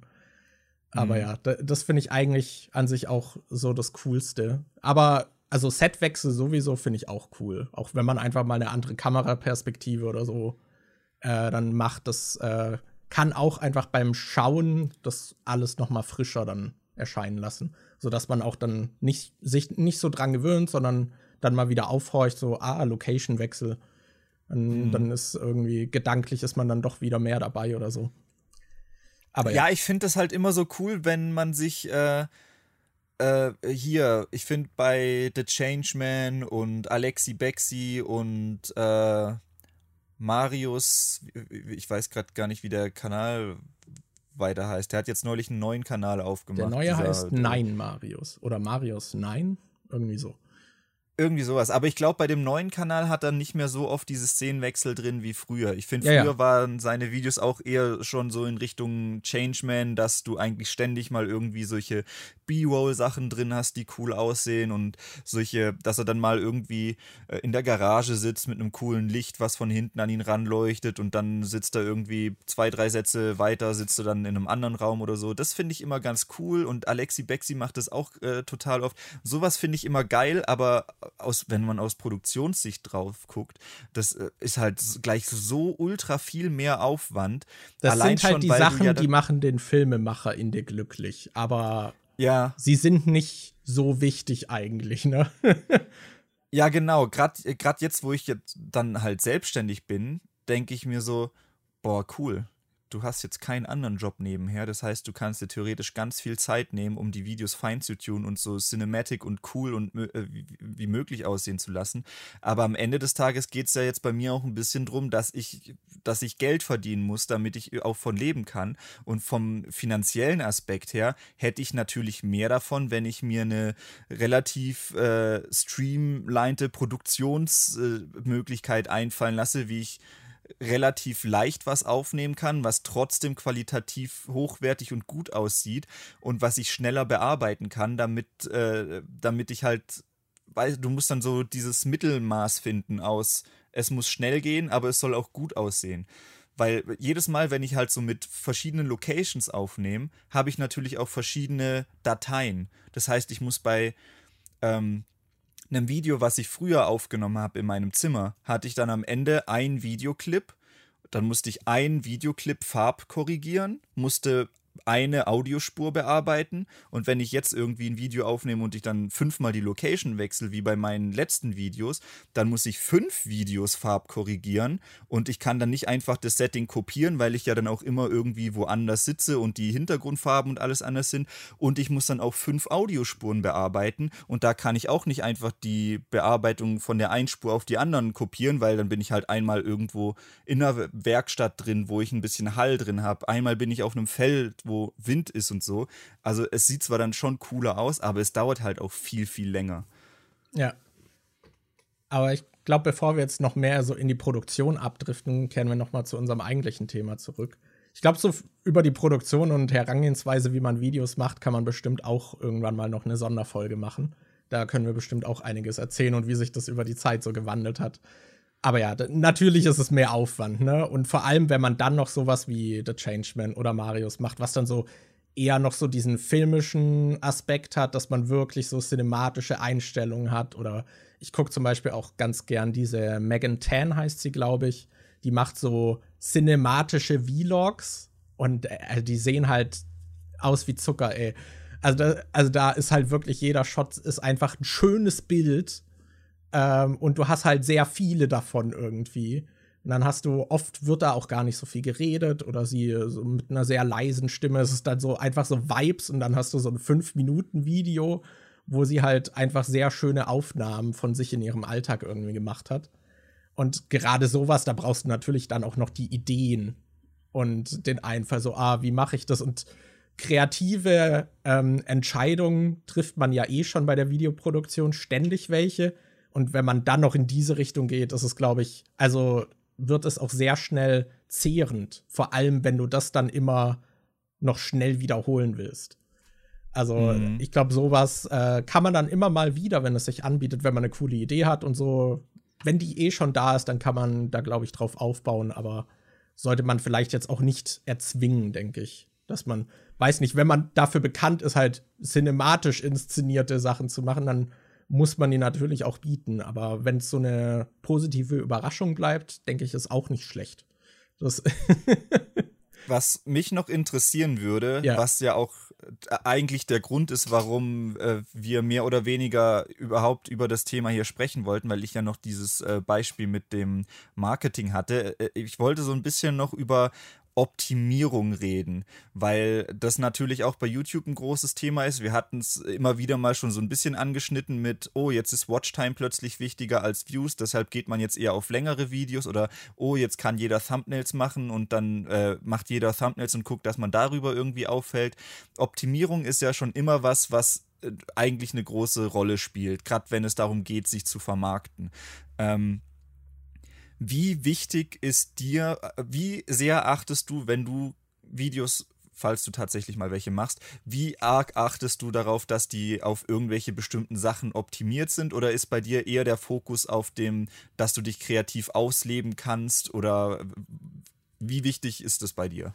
Also ich meine, im Optimalfall hätte ich es natürlich schon gern, dass Leute, dass möglichst viele Leute mein Video gucken.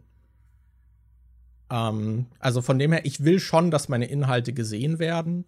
Und zum Beispiel. Kontrovers. Hm?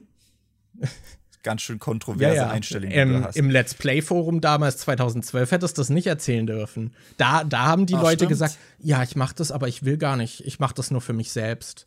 Aber deswegen, ich, ich möchte die in möglichst hoher ähm, Qualität.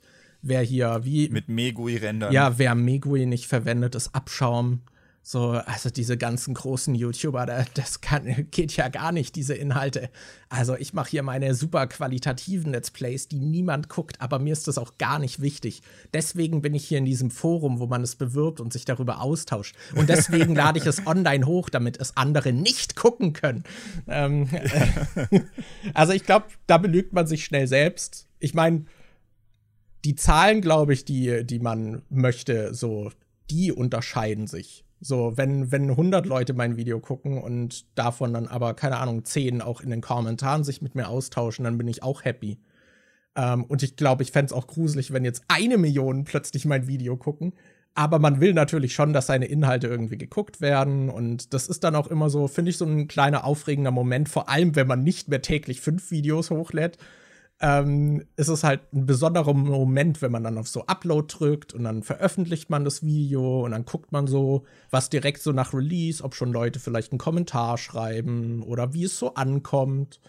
Äh, vielleicht hat man auch irgendwas, was einem selbst im Video sehr gut gefallen hat oder worauf man stolz ist und dann, dann hofft man, dass das vielleicht jemand anspricht oder lobt in den Kommentaren. Also ich würde schon sagen, das ist auf jeden Fall so vorhanden. Und von dem Sinne will ich schon, dass mein Video dann geguckt wird. Aber ich würde jetzt halt nicht alles dafür opfern. Und meine Motivation ist dann in der Regel auch trotzdem halt noch, ich habe was Cooles gemacht und möchte es mit euch teilen. Und nicht hier, dieses Video ist eine Verlängerung für meinen Marketing-Ploy, damit ihr auf meine E-Mail-Liste kommt und meinen kostenlosen Kurs abonniert. So, da, deswegen, ich habe schon, ich möchte coole Sachen machen und mit der Welt teilen. Deswegen zum Beispiel, mhm. wenn ich dann über irgendein Indie-Game Indie spreche und da ein Video mache, dann ist mir bewusst, es gäbe andere Spiele, die populärer sind, die sich wahrscheinlich deutlich besser klicken würden. Ähm, aber ich habe halt Bock, dieses Spiel Leuten nahezubringen.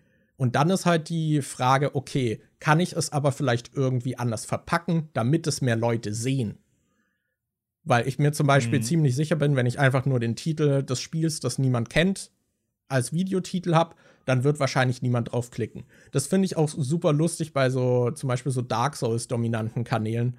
Ähm, da gibt es zum Beispiel Iron Pineapple und der macht zum Beispiel auch ganz viele Videos, wo er so Souls-like testet. Und der macht dann so ein großes Video, wo er so fünf, sechs Spiele hintereinander testet.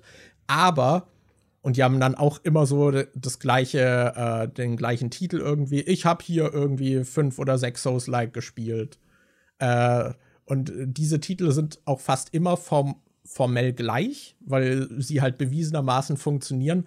Und vor allem hast du halt im Thumbnail eigentlich immer so einen gewissen Dude aus Dark Souls, also den Leute mit Dark Souls verbinden. Und dann hast du noch so dieses, okay, ich habe hier die Nische Souls-like, plus Dark Souls ist auf dem Thumbnail. Ich habe noch etwas Unbekanntes mit etwas Bekanntem vermischt.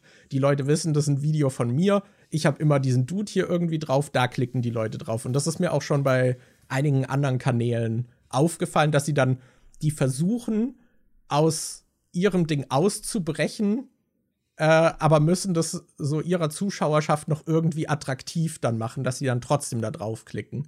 Und damit wahrscheinlich auch YouTube nicht sagt, was ist das denn für eine Kacknische. Äh, das zeigen wir den Leuten, die sonst deine Video gucken, äh, dein Video gucken, nicht. Sodass man halt trotzdem seine Leute dann irgendwie immer noch erreicht. Und da mache ich mir, also in der Ausführung habe ich da jetzt noch nicht viel gemacht. Bisher die Videos, die ich habe, sind ähm, im Prinzip immer, da hatte ich Bock drauf, das auszuprobieren und ich schaue mal, wie es wird. Äh, aber zum Beispiel mein zu viele Spiele-Format war dann auch so ähm, die Idee, dass ich halt mehrere Spiele irgendwie angespielt habe und besprechen könnte, aber ich habe halt nicht das Gefühl, dass sich ein eigenes Video über die lohnt oder dass ich ein Spiel nicht ausführlich genug für eine volle Besprechung gespielt hätte. Deswegen kann man es in so einem gemeinsamen Video abhaken oder so aber halt trotzdem seinen Eindruck teilen. Weil, keine Ahnung, wenn das Video halt, das Spiel super klein ist, dann klickt halt auch fast niemand auf das Video. So, außer man ist halt bekannt dafür, dass man diese unbekannten Sachen macht. Wenn man dann, glaube ich, schon so eine, so eine Markenidentität, äh, und das habe ich jetzt bewusst diesen Begriff genutzt, weil wir darüber auch noch sprechen werden, ähm, ja, etabliert hat, dann wissen die Leute halt auch schon so ein bisschen, was man bekommt. Aber ja, ich versuche das auf jeden Fall zu, ähm, zu beachten, wie man seine Videos an den Mann bringt, aber mein, also quasi die Produktion nicht davon dominieren zu lassen. Und ich habe halt zum Beispiel, was ich wirklich auch beobachte und gerade wenn man so wenig Videos macht, ich habe natürlich viele Ideen und da denke ich dann halt immer auch, was ich, also was mir jetzt negativ immer wieder aufgefallen ist, ist, wenn ich über ein Video nachdenke, ist, okay, aber wie kann ich das so machen, dass ich es regelmäßig mit dem Aufwand stemmbar bringen könnte?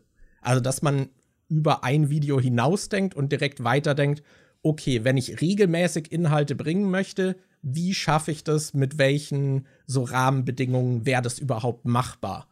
Und sollte ich jetzt ein Video machen, was diesen Rahmen völlig sprengen würde? Mhm. Ich finde, ähm, das ist auch immer so eine interessante Herausforderung, gerade das, was du vorhin meintest, mit wenn du ein Video über ein Indie-Game machst und wenn du dann denkst, okay, wenn ich das Video jetzt einfach den, den Titel von, äh, keine Ahnung, nehmen wir mal an, du nimmst einen Titel, der ist komplett zutreffend und faktisch exakt richtig, wie äh, keine Ahnung, zählt, äh, ähm, zählt, äh, wie, wie heißt's? Boah, wie heißt's denn? Das, was ich gerade spiele, das, äh, oh, ich, Alter, bin ich richtig dumm. Da, da, äh, hä? Scheiße. Du weißt aber auch, was ich meine. Äh, Life is Strange. Ach so, ja. Zählt ja. es halt. Okay, jetzt stell dir vor, du machst, äh, bevor das so ultra krass bekannt war, machst ein Video und das heißt einfach Life is Strange Review. Das ist ja dann stinklangweilig. Stell dir vor, du bist jetzt, es ist noch vor dem Hype, keiner weiß, was Life is Strange ist, wird sich niemand angucken. Zumindest Und hast so, du noch so Review ja im Titel, was äh, ein generelles Kennwort ist, was Leuten sagt, was das Video beinhalten wird, ungefähr. Ja, genau. Das ist gerade was, wovon, wo ich gerade immer so ein bisschen experimentiere und davon weggehe, weil früher, als ich äh, mit Demon angefangen habe, habe ich mich sehr stark einfach nur an diesen faktenorientierten Titeln gehalten. Dann es hieß ein Video Terminator Review oder Freitag der 13. Fakten Teil 5 oder so. Es war, es, es war halt wirklich so, genau das, was draufsteht, war ja. auch drin. Das und, war ja früher ähm, auch noch viel extremer. Da hatte man ja wirklich auch so diese ellenlangen Let's Play-Titel, wo man dann so Let's Play, Spielname, Deutsch, Gameplay oder so da noch drin. HD, 1080p, ja, genau, 60 die, FPS. Sogar die Auflösung war halt mal noch relevant irgendwie bei deinem normalen Let's Play und nicht so, hier ist ein Showcase-Video in möglichst guter Qualität, sondern hier ja. ist Part 25 von meinem Risen Let's Play. Es ist in HD. Aber genau das ist was, also meine Videos waren damals sehr trocken verpackt alle und die Intros, also Intros gab es nicht wirklich bei meinen Videos. Im Prinzip hat jedes Video damals angefangen mit Hey Leute, herzlich willkommen zum neuen Video auf dem Kanal Demon, bla bla bla, heute reden wir über das und das. Und inzwischen bin ich eher so, experiment, äh, experimentiere ich damit ein bisschen rum, dass ich mal irgendwie ähm, Emojis inzwischen auch seit längerem in den Titeln mit drin habe, dass ich ab und zu äh, sporadisch auch mal mit Caps Lock ein bisschen experimentiere im Titel, was früher was wäre, das hätte ich niemals gemacht. Das war für mich so ein, so ein äh, Klischee-Clickbait-Dingens, was ich äh, absolut verteufelt hätte, benutze ich jetzt inzwischen ab und zu. Und dass ich inzwischen öfter Früher war mein Gesicht nie auf irgendwelchen Thumbnails zu sehen, außer es war zum Beispiel so ein demontiert Video, wo es wirklich darum geht, dass ich Fragen der Zuschauer an mich gerichtet beantworte. Und inzwischen versuche ich mein Gesicht eher so auch in Thumbnails mal mit reinzubringen, wenn ich jetzt über, über, über wilde Kerle oder so rede. Gerade dieses wilde Kerle-Video ging halt richtig ab. Ich glaube, das war so ein perfektes Zusammenspiel aus mein komischer Gesichtsausdruck und dieses WTF im Thumbnail plus der Titel, ich habe zum ersten Mal die wilde Kerle gesehen, das ist so, das hätte ich früher niemals gemacht. Und ich habe mir gedacht, ich probiere das jetzt einfach mal so und versuche das so ein bisschen aufzulockern und vielleicht ein bisschen interessanter zu verpacken. Und ich versuche jetzt auch öfter mit solchen Intros zu arbeiten, dass bevor ich Hallo sage, erstmal so kurz was kommt, was so ein bisschen die Stimmung des Videos äh, transportieren soll. Und das ist aber so komisch, weil ich krieg jetzt halt ständig diese Videos, wie man seinen YouTube-Kanal optimiert, vorgeschlagen. Und da geht es halt immer darum, dass äh, das Titel, äh, das Thumbnail und der Titel ultra wichtig sind und dann auch das Intro. Denn die ersten Sachen, die die Leute sehen, wenn sie dein Video mitbekommen, ist das Thumbnail und der Titel. Das heißt, die müssen sitzen, die müssen Bock auf dein Video machen, weil wenn die beiden Sachen langweilig sind, klickt keiner dein fucking Video an.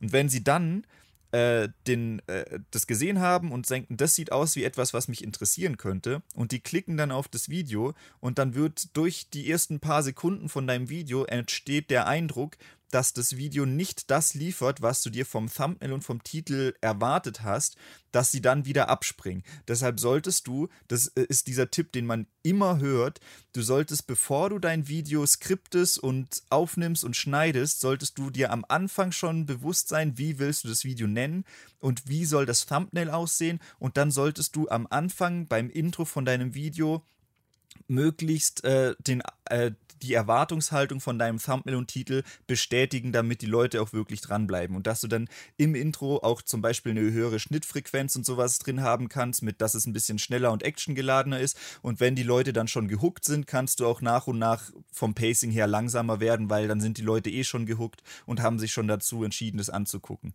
Und das ist sowas, wo ich immer denke, okay, das habe ich inzwischen im Hinterkopf und versuche ich dran zu denken. Aber es gibt so viele von diesen Optimierungstipps, wo ich denke, wenn sich jeder daran halten würde, würde jedes Video einfach gleich aussehen. Weil, und ich denke, wenn ich so auf, äh, auf Filme zum Beispiel schaue, gerade wenn es so um das MCU oder sowas geht, es gibt so viele Filme, bei denen man sich wirklich immer beschwert, dass die so formelhaft und alle gleich und vorhersehbar sind. Und das ist ja irgendwie nichts, was ich dann zum Beispiel für meine Videos will. Man muss dann ja immer so ein bisschen abwägen, welche Optimierungssachen baut man jetzt in seine Videos ein und wie kriegt man es so hin, dass man trotzdem noch seinen eigenen Stil hat und das Video nicht einfach formelhaft aussieht wie jedes andere Video. Das ist, äh, finde ich, richtig schwer irgendwie einzubauen. Hast du das neue Video von Nakey Jakey über die NPCs gesehen? Nee. Äh, Nakey Jakey ist so ein weißt, das ist auch immer so ein Ding. Es geht dann darum, oh, du, dein Video sollte schon so und so professionell aussehen, das, soll, das sollte gut äh, aussehen. Aber es gibt dann halt auch so andere Kanäle, die quasi so ein bisschen bewusst trashy sind, die dann aber halt trotzdem ultra gut funktionieren, wie Nakey Jakey, der auf einem Gymnastikball sitzt, vor einem Greenscreen und äh, in so ein kleines Mikrofon reinspricht, was er in der Hand hält und über Videospiele redet und sich halt selber mit einem Greenscreen irgendwie rauskeyt. Aber das sieht teilweise so, ist so scheiße ausgeleuchtet, dass man dann voll die Artefakte und sowas im Bild sieht. Aber es ist halt einfach es ist halt trotzdem einfach witzig und gut aufbereitet und so und ich find, bricht dann quasi mit diesen Konventionen. Ich finde, Nakey Jakey ist vor allem ein Vorbild, was Sound-Einsatz angeht. Also ich finde, da mhm. macht er halt richtig viel, was das Video, was man halt da muss man erstmal drauf achten, was da eigentlich alles im Hintergrund passiert. Aber der äh, arbeitet ja super viel auch mit so bekannten Melodien, die dann immer wieder eingeblendet äh, mhm. werden und sowas und vielen Soundeffekten. Und das, finde ich, macht das Video direkt noch mal viel besser. Das ist zum Beispiel ja, auch was, womit ich so kaum arbeite, weil es Also ich meine, die Art des Inhalts muss es auch irgendwie hergeben, aber ja, das finde ich zum Beispiel auch noch schwer, irgendwie das dann noch viel mehr zu verbinden. Aber ja, ich weiß, was du meinst mit dieser. Also ich würde sagen, erstmal, es gibt natürlich immer generelle so Trends. Ich habe das Gefühl, wir haben so dieses Professionelle, haben wir jetzt so ein bisschen überwunden schon wieder. Weil ich glaube, das war auch vor allem, äh, hat sich das in einer Zeit entwickelt, in der es darum ging, okay, Fernsehen ist noch Konkurrenz. Wir wollen zeigen, dass wir da mithalten können. Und dann hatte man halt immer so diese trashigen Home-Videos und da haben dann viele Leute wahrscheinlich schon direkt abgewunken, so ja, okay, was soll da, was soll die Person hier äh, mit dem Hintergrund und der Videoqualität mir hier überhaupt erzählen, was irgendwie Relevanz für mich hat. Und dann haben wir das ja eigentlich geschafft, dass YouTube mittlerweile halt, du hast ja auch super viele Twitch-Streamer und so, die dann auch jetzt in Fernsehsendungen dann mal auftauchen. So, also diese Grenze wurde schon lange überwunden, dass quasi InfluencerInnen auch äh, Stars im Grunde sind. Und wir haben hier dieses Startum ja generell jetzt auch viel mehr verankert, dass jetzt, keine Ahnung, wenn jemand in eine Trash-TV-Sendung geht, dann haben die danach in der Regel auch eine gewisse Anzahl an Instagram-Followern und je nachdem können die eventuell dann sogar eine Karriere darauf aufbauen oder auf jeden Fall so ein bisschen das nutzen, dass äh, sie da Aufmerksamkeit bekommen haben und so Kram. Du hast es viel mehr, dass die Leute halt so diese persönliche Brand aufbauen wollen. Und ich glaube, gerade weil es auch viel um dieses Persönliche geht und die Leute eh schon bereit sind, dir auch persönlich dann dazu folgen, äh, müssen wir gar nicht mehr dieses Professionalisierte haben, um die Leute quasi so reinzuholen. Und gerade TikTok ist, glaube ich, noch mal zusätzlich eben eine Bewegung, die das noch viel mehr gepusht hat, dass wir wieder eher in dieses, okay, es ist auch lustig, halt trashig zu sein und jeder, also wie oft ich Leute mit diesem Shure SM7-Mikrofon, was ich auch habe, jetzt sehe und das in der Hand haben.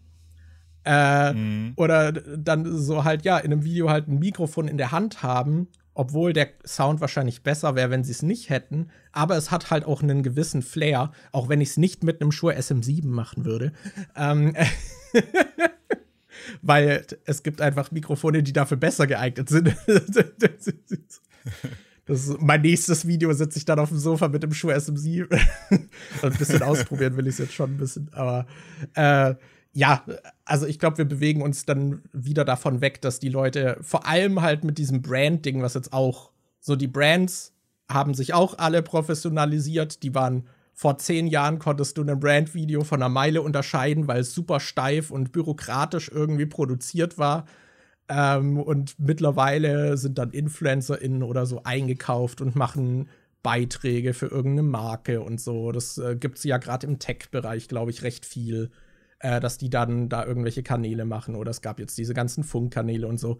Die haben dann schon ein Level an Profes also an Professionalität und ich glaube, es geht auch so ein bisschen darum, dass die Leute dann versuchen, sich eben von dieser sag mal, eher identitätslosen Art des Inhalts abzugrenzen. Und deswegen hast du auch viel mehr wieder diese Bewegung auf TikTok, dass sie so versuchen, so persönlich und nahbar zu sein. Und natürlich später auch der Aspekt der ähm, parasozialen Bindung, glaube ich, ein großes Ding. Aber äh, ja, das ist, glaube ich, generell so, so ein Trend. Und jetzt versuchen die ganzen Brands natürlich auch das Persönliche zu nehmen, weil sie merken, das kommt besser an. Weil die Leute bei, mhm. bei so Brand-Content halt direkt schon so, ja, eigentlich Scheuklappen zu. Ah, nee, die Person will mir was verkaufen und jetzt siehst du halt voll oft zum Beispiel auch so Werbung, wo dann irgendwelche TikTok oder so, also ich finde, ein gutes Beispiel sind diese Mobile-Game-Werbungen, die es gibt. So, da gibt es natürlich diese Videos, wo die Spiele irgendwas Abgefucktes zeigen und dann so versuchen, deine Aufmerksamkeit zu bekommen. Aber es gibt mittlerweile auch richtig viele, wo so ein Dude halt wie ein Streamer in so einem normalen Streaming-Setup das irgendwie spielt und dann direkt am Anfang sagt, dieses Spiel ist nicht so scheiße, wie alle sagen. So, guck mal, ich zeige euch jetzt hier, äh, wie das funktioniert. Und das ist gar nicht so, wie die Leute behaupten. Und du hast auch sowas wie den Duolingo-Account oder so, der dann irgendwelche Videos über Pisskings macht, äh, weil es halt äh, lustig ist. Was dann halt wieder so anhinscht ist, dass die Leute drüber sprechen, so, oh, guck mal, der Duolingo-Account, so, das wurde da durchgelassen. So, das war dann, glaube ich, eher so dieser Aspekt. Und dann sind da auch alle so draufgesprungen, gerade bei TikTok so, hey, äh, mein Chef meinte, das Video muss viral gehen, macht mal oder sowas. Äh, dass du dann halt sowas hast. Und ich glaube, es ist auch bei fast allen diesen Brand-Accounts so vom Gefühl her, dass du halt eine sehr junge Person hast, die dann ein Social macht. Oder zumindest nach außen gekehrt eine sehr junge Person, die das alles macht hat und äh, die dann halt selbst auch nicht so in der Firma verankert ist. So als wäre sie noch so ein bisschen eine Person, so eine von uns. So, die ist nicht so ja. corporate. Es ist eine von uns, die nur für die Firma arbeitet und ihren Job macht. Und das ist, glaube ich, der Angle, der gerade halt sehr gut äh, funktioniert und halt benutzt wird. Das hat ja damals, glaube ich, auf Twitter so ein bisschen angefangen mit dem Wendy-Account und so dass halt Wendy's dann äh, so sassy geantwortet hat bei Leuten und dann hat man auch gemerkt, ah, die anderen Accounts probieren es auch. Oh, jetzt beleidigen sie einfach nur ihre Kunden, weil sie es übertreiben, weil, weil es halt so ein schmaler Grad ist. So, du willst ja trotzdem den Support irgendwie von der Firma bekommen und nicht beleidigt werden, wenn du ein Problem mit denen hast. Ja. Das, ja. In Deutschland kam das dann auch durch den Dr. Oetker-Account, der hat es dann ja auch immer so richtig gut gemacht. Und dieses, das ist aber genau das, was mir halt auch aufgefallen ist, dass dieses, ähm, äh, dass die ganzen Corporations und gerade Startups jetzt über den Angle reingehen, fast schon dieses Parasoziale, dieses, dass sie einem vorgaukeln wollen, dass man Teil von ihnen ist und dass man sich wirklich auch über sie identifiziert. Dass dann zum Beispiel äh, bei jeder Firma gibt es dann irgendwie äh, bist du Teil des Teams, wenn du da einkaufst und dann äh, ist immer noch so eine persönliche, so ein Flyer dabei, wenn du da was bestellst, wo dir dann persönlich von den Geschäftsführern gedankt wird dafür, dass du jetzt cool mit dabei bist und so. Ähm, das ist mir jetzt aufgefallen, weil ich äh, Socken bei Snox bestellt habe. Und da war halt wirklich dann so, hey, herzlich willkommen bei Team Snox und äh, äh, schön, dass du jetzt bei uns bist. Und dann äh, kriegst du auch irgendwie E-Mails. Das, das, habt ihr bestimmt auch, ich weiß nicht, ob das nur so ein Startup-Ding ist oder ob das inzwischen auch bei größeren Firmen ist. Aber äh, gefühlt immer, wenn ich was bei einem Startup mal bestelle und das dann ankommt, dann kriegt man immer diese E-Mails, wo dann nicht einfach dran steht, zum Beispiel E-Mail von Snox, sondern da steht dann Thomas von Snox oder Emma von Snox. also es ist dann immer so ein Vorname noch dabei, der dir vorgaukelt, als wäre das jetzt nicht einfach ein E-Mail-Verteiler, der gerade einfach was an dich geschickt hat, sondern es soll immer so ein bisschen persönlich wirken, als hättest du jetzt wirklich als, als würdest du gerade nicht eine E-Mail von einer Firma kriegen, sondern von einem Typen oder einer Frau, die bei der Firma arbeitet und als wäre das dadurch auf so einer persönlicheren Ebene. Ja, und, und gerade ich, äh, auch die Formulierung der E-Mails klingt dann auch halt viel mehr danach irgendwie, dass dann auch irgendwelche Emojis plötzlich im Titel der E-Mail sind und da halt so auch dieses viel natürlichere versucht wird, so mir entgegenzukommen. Und, und ich finde es so ein bisschen bisschen sass. Also, weil das ist, ich finde, das ist wie das, was man hier jetzt schon, was wir bei YouTube besprochen haben, dass man dann halt so diese Optimierungssachen irgendwie sieht, die inzwischen jeder Kanal benutzt. Und wenn, äh, so wenn du das das erste Mal mitkriegst oder äh, und noch nicht kennst, denkst du, oh, das ist ja cool. Aber sobald dir das überall auffällt, äh, keine Ahnung, schleicht sich bei mir halt, also wird es bei mir immer offensichtlicher, dieser Gedanke von, ja, das ist halt ein Marketingtrick. Die wollen halt, dass ich mich jetzt als Teil ihrer äh, Kultur oder sowas fühle und wollen, dass ich äh, Teil von ihrem Team oder sonst was bin und denke, boah, Alter, ich gehöre da richtig dazu, das ist meine Community. Aber am Ende des Tages ist es halt auch nur eine Firma, die will, dass ich ihre Produkte kaufe. Und äh, ich finde es so ein bisschen komisch, dass es jetzt so auf diese parasoziale Schiene alles geht mit, ey, guck mal, wir sind wie du. Du kannst Teil unserer Community werden. Das ist also ich meine, das, also. Das wird natürlich schon immer sagen, irgendwie in irgendeiner Form probiert, die Kunden halt loyal irgendwie zu rekrutieren, ne? Und dann, äh, dass sie halt schon gewonnene Kunden sind und dann auch die weiteren Dinge, Produkte von einem kaufen. Aber ja, ich finde halt gerade dieses äh, sehr lockere und ich glaube hier der The Zone-Account auf YouTube war auch mal so berüchtigt für seine YouTube-Titel irgendwie, weil der dann halt auch so ja, super lockere Sachen da immer reingeschrieben hat, so Oder halt auch noch so, so Slang-Sachen, äh, die halt so. Fußballer XY ballert gottloses Tor rein oder Ja, ja, sowas. genau, halt irgendwie so statt, keine Ahnung, Mitschnitt vom 24. bla bla bla, Fußballspiel, bla gegen bla. Ähm, das natürlich zieht es dann auch mehr bei einer gewissen Zielgruppe. Und gerade bei TikTok hast du es jetzt halt auch so, dass es so Überhand annimmt. Da hat man super viele TikToker, die dann mit Brands quasi auch interagieren. Und dann hast du darauf aufgebaut dann auch noch Kooperationen. Also es wird dadurch auch noch unehrlicher. So, haha, guck mal, die interagieren mit mir, aber es ist ein bezahltes Video, lol. Ähm, was es halt noch viel, äh, finde ich, äh, ja, halt faker macht, als es ohnehin schon ist. Aber es wirkt dann halt noch verdächtiger. Und du hast halt jetzt richtig oft auch auf TikTok, das meinte ich vor dem Gespräch schon zu dir, dass du dann unter irgendeinem viralen TikTok hast du dann halt die ganzen Brand-Accounts. Da kommentiert dann Lidl, Aldi und dann so, haha, lol, gutes Video. Und ich brauche kein haha, lol, gutes Video von einem Brand-Account. Also. und das sind dann also halt ich auch. manchmal. Also, wenn du jetzt irgendwas in die Richtung von dieser Brand machst und das dazu passt, so, aber keine Ahnung, wenn ich wenn da einer irgendwie, wenn ich lustig ausrutsch und das äh, auf TikTok hochlade und dann schreibt äh, Aldi da drunter, finde ich das irgendwie sehr befremdlich.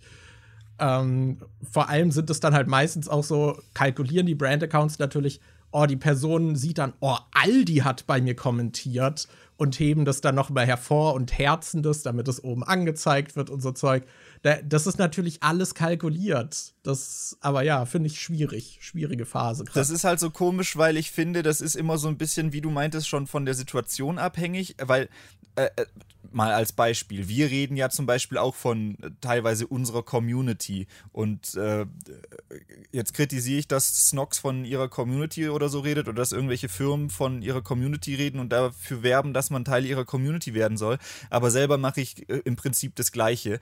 Ähm, äh, und das ist dann einfach so, dass ich denke, als Influencer bist du da wahrscheinlich eher an sowas mit, hast du wahrscheinlich eher sowas wie eine Community, als wenn du jetzt irgendwie Socken verkaufen. Also es tut mir leid, falls es jetzt wirklich viele Leuten, Leute gibt, die sich, äh, die ernsthaft in der Socken-Community drin sind und sich mit anderen Leuten über ihre Socken unterhalten und da, äh, das richtig großer Teil ihrer Identität ich ist. Ich habe ein gleiches Beispiel. Aber ich hatte ähm, Unterhosen bestellt und bei diesen Unterhosen, das waren halt irgendwelche Billo-Unterhosen. Also es waren jetzt keine super besonderen Unterhosen, nicht mal. Also es waren nicht mal Unterhosen, die quasi versucht wurden, durch ein Branding besonders gemacht zu werden aber selbst bei diesen Unterhosen, wo ich mir vorgestellt habe, wahrscheinlich ist es einfach so Dropshipping, die gibt es wahrscheinlich irgendwo viel günstiger.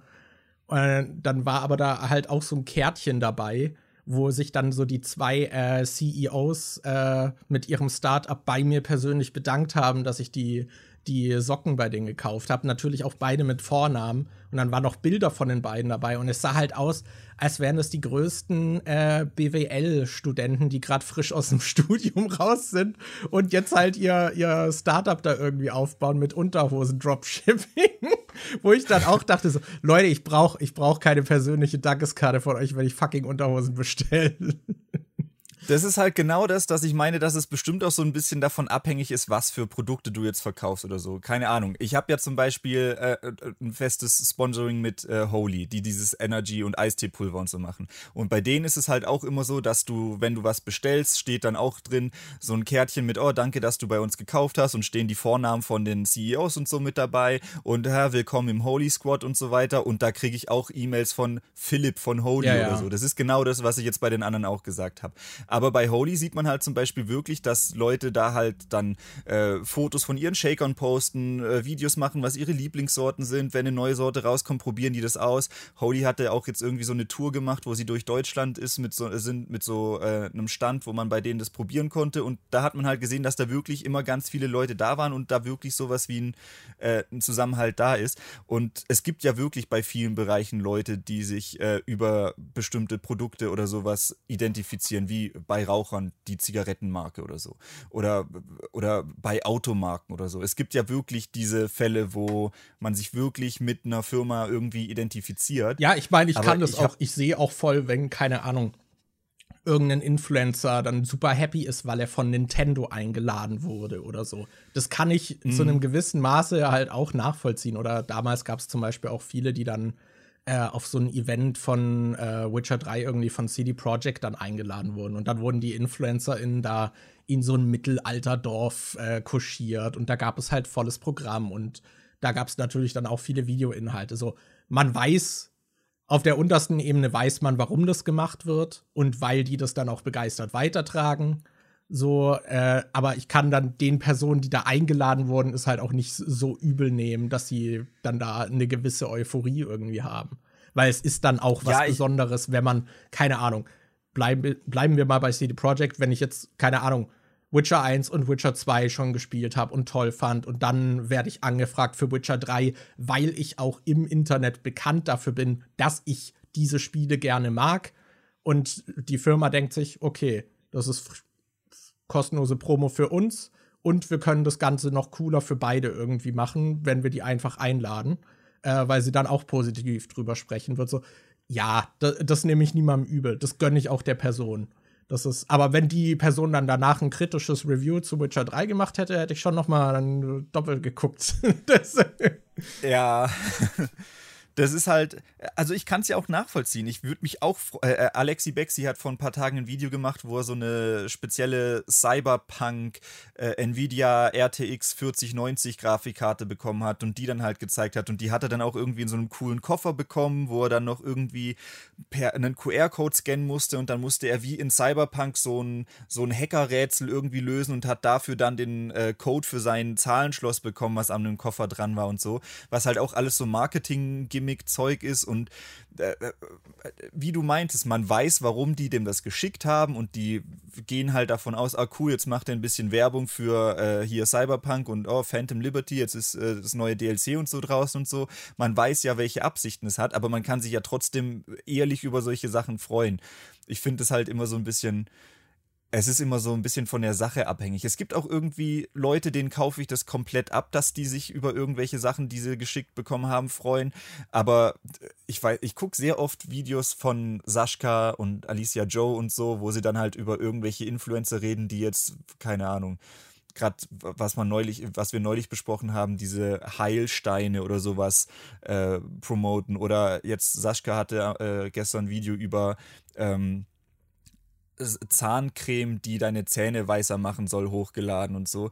Und also gerade bei, das klingt jetzt so, als würde man die über, äh, würde ich die über einen Kamm scheren, aber die zeigen halt wirklich immer solche Influencer, wo man in der Story, wo ich schon einfach so ein falsches Gefühl von mhm. denen bekomme, so, wo einfach schon komplett klar ist, dass die eigentlich wahrscheinlich nicht überzeugt von dem Pro, äh, Produkt sind, sondern dass es halt denen darum geht, ja, ich will das Geld dafür haben.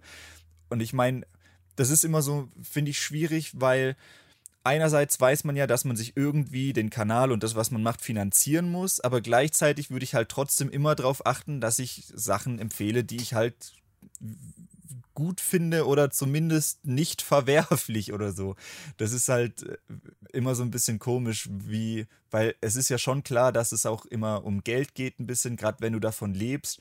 Und da ist es immer so ein bisschen schwierig, wie man jetzt mit Authentizität und ich brauche Geld umgeht oder so. Ja, ja, vor allem, weil halt erwartet wird, dass du es authentisch rüberbringst. Dass du gerade. Aber jeder weiß, dass du Geld ja, dafür Ja, dass du kriegst. gerade dafür bezahlt wurdest, dieses Produkt in die Kamera zu halten. So. Deswegen, ja, mhm. ich finde das auch immer super schwierig. Und halt auch immer mehr dieses, da jetzt quasi jeder so Influencer werden kann, ist es halt auch noch viel mehr dieses, jeder ist jetzt auch eine Brand. So, ja. Und das finde ich auch ganz schwer. Das, ja. Und das ist dann halt auch wirklich, dass äh, ich Dinge dann halt sehr zerdenke in dem Aspekt auch, dass ich dann, ich weiß nicht, also das ist auch hier unser Podcast, auch wenn der jetzt sehr natürlich, würde ich, würde ich sagen, der ist auch ziemlich natürlich, aber natürlich setzen wir uns hier bewusst vor ein Mikrofon und wir denken darüber nach, wie wir uns präsentieren, was im Zweifelsfall wahrscheinlich eher positiv ist. Wir würden uns jetzt wahrscheinlich nicht hier hinsetzen und darüber reden, wie scheiße wir einfach sind. Und wenn wir es machen würden, dann könnte man davon ausgehen, ah, das machen sie extra, um nahbarer zu wirken. Oh, die haben auch Fehler. Aber natürlich äh, bekommt ihr von uns auch eine präsentierte Version nach außen hin mit. So, das ist auch noch mal was anderes einfach. Es gibt wahrscheinlich auch Dinge, die würden wir im Podcast vielleicht eher nicht besprechen oder zumindest davor noch mal miteinander abklären, ob wir darüber öffentlich äh, reden würden. So, keine Ahnung. Das, ich finde es auch zum Beispiel, äh, als du jetzt angefangen hast, über Holy zu reden, könnte ich verstehen, wenn jemand Kritik übt, weil du wirst ja jetzt wahrscheinlich in deiner Kritik gegenüber Holy zum Beispiel nicht so hart sein, weil man ja im Hintergrund weiß, die sind ein Werbepartner von dir. Es wäre jetzt sehr merkwürdig, wenn du die jetzt plötzlich im Podcast voll auseinandernehmen würdest. So.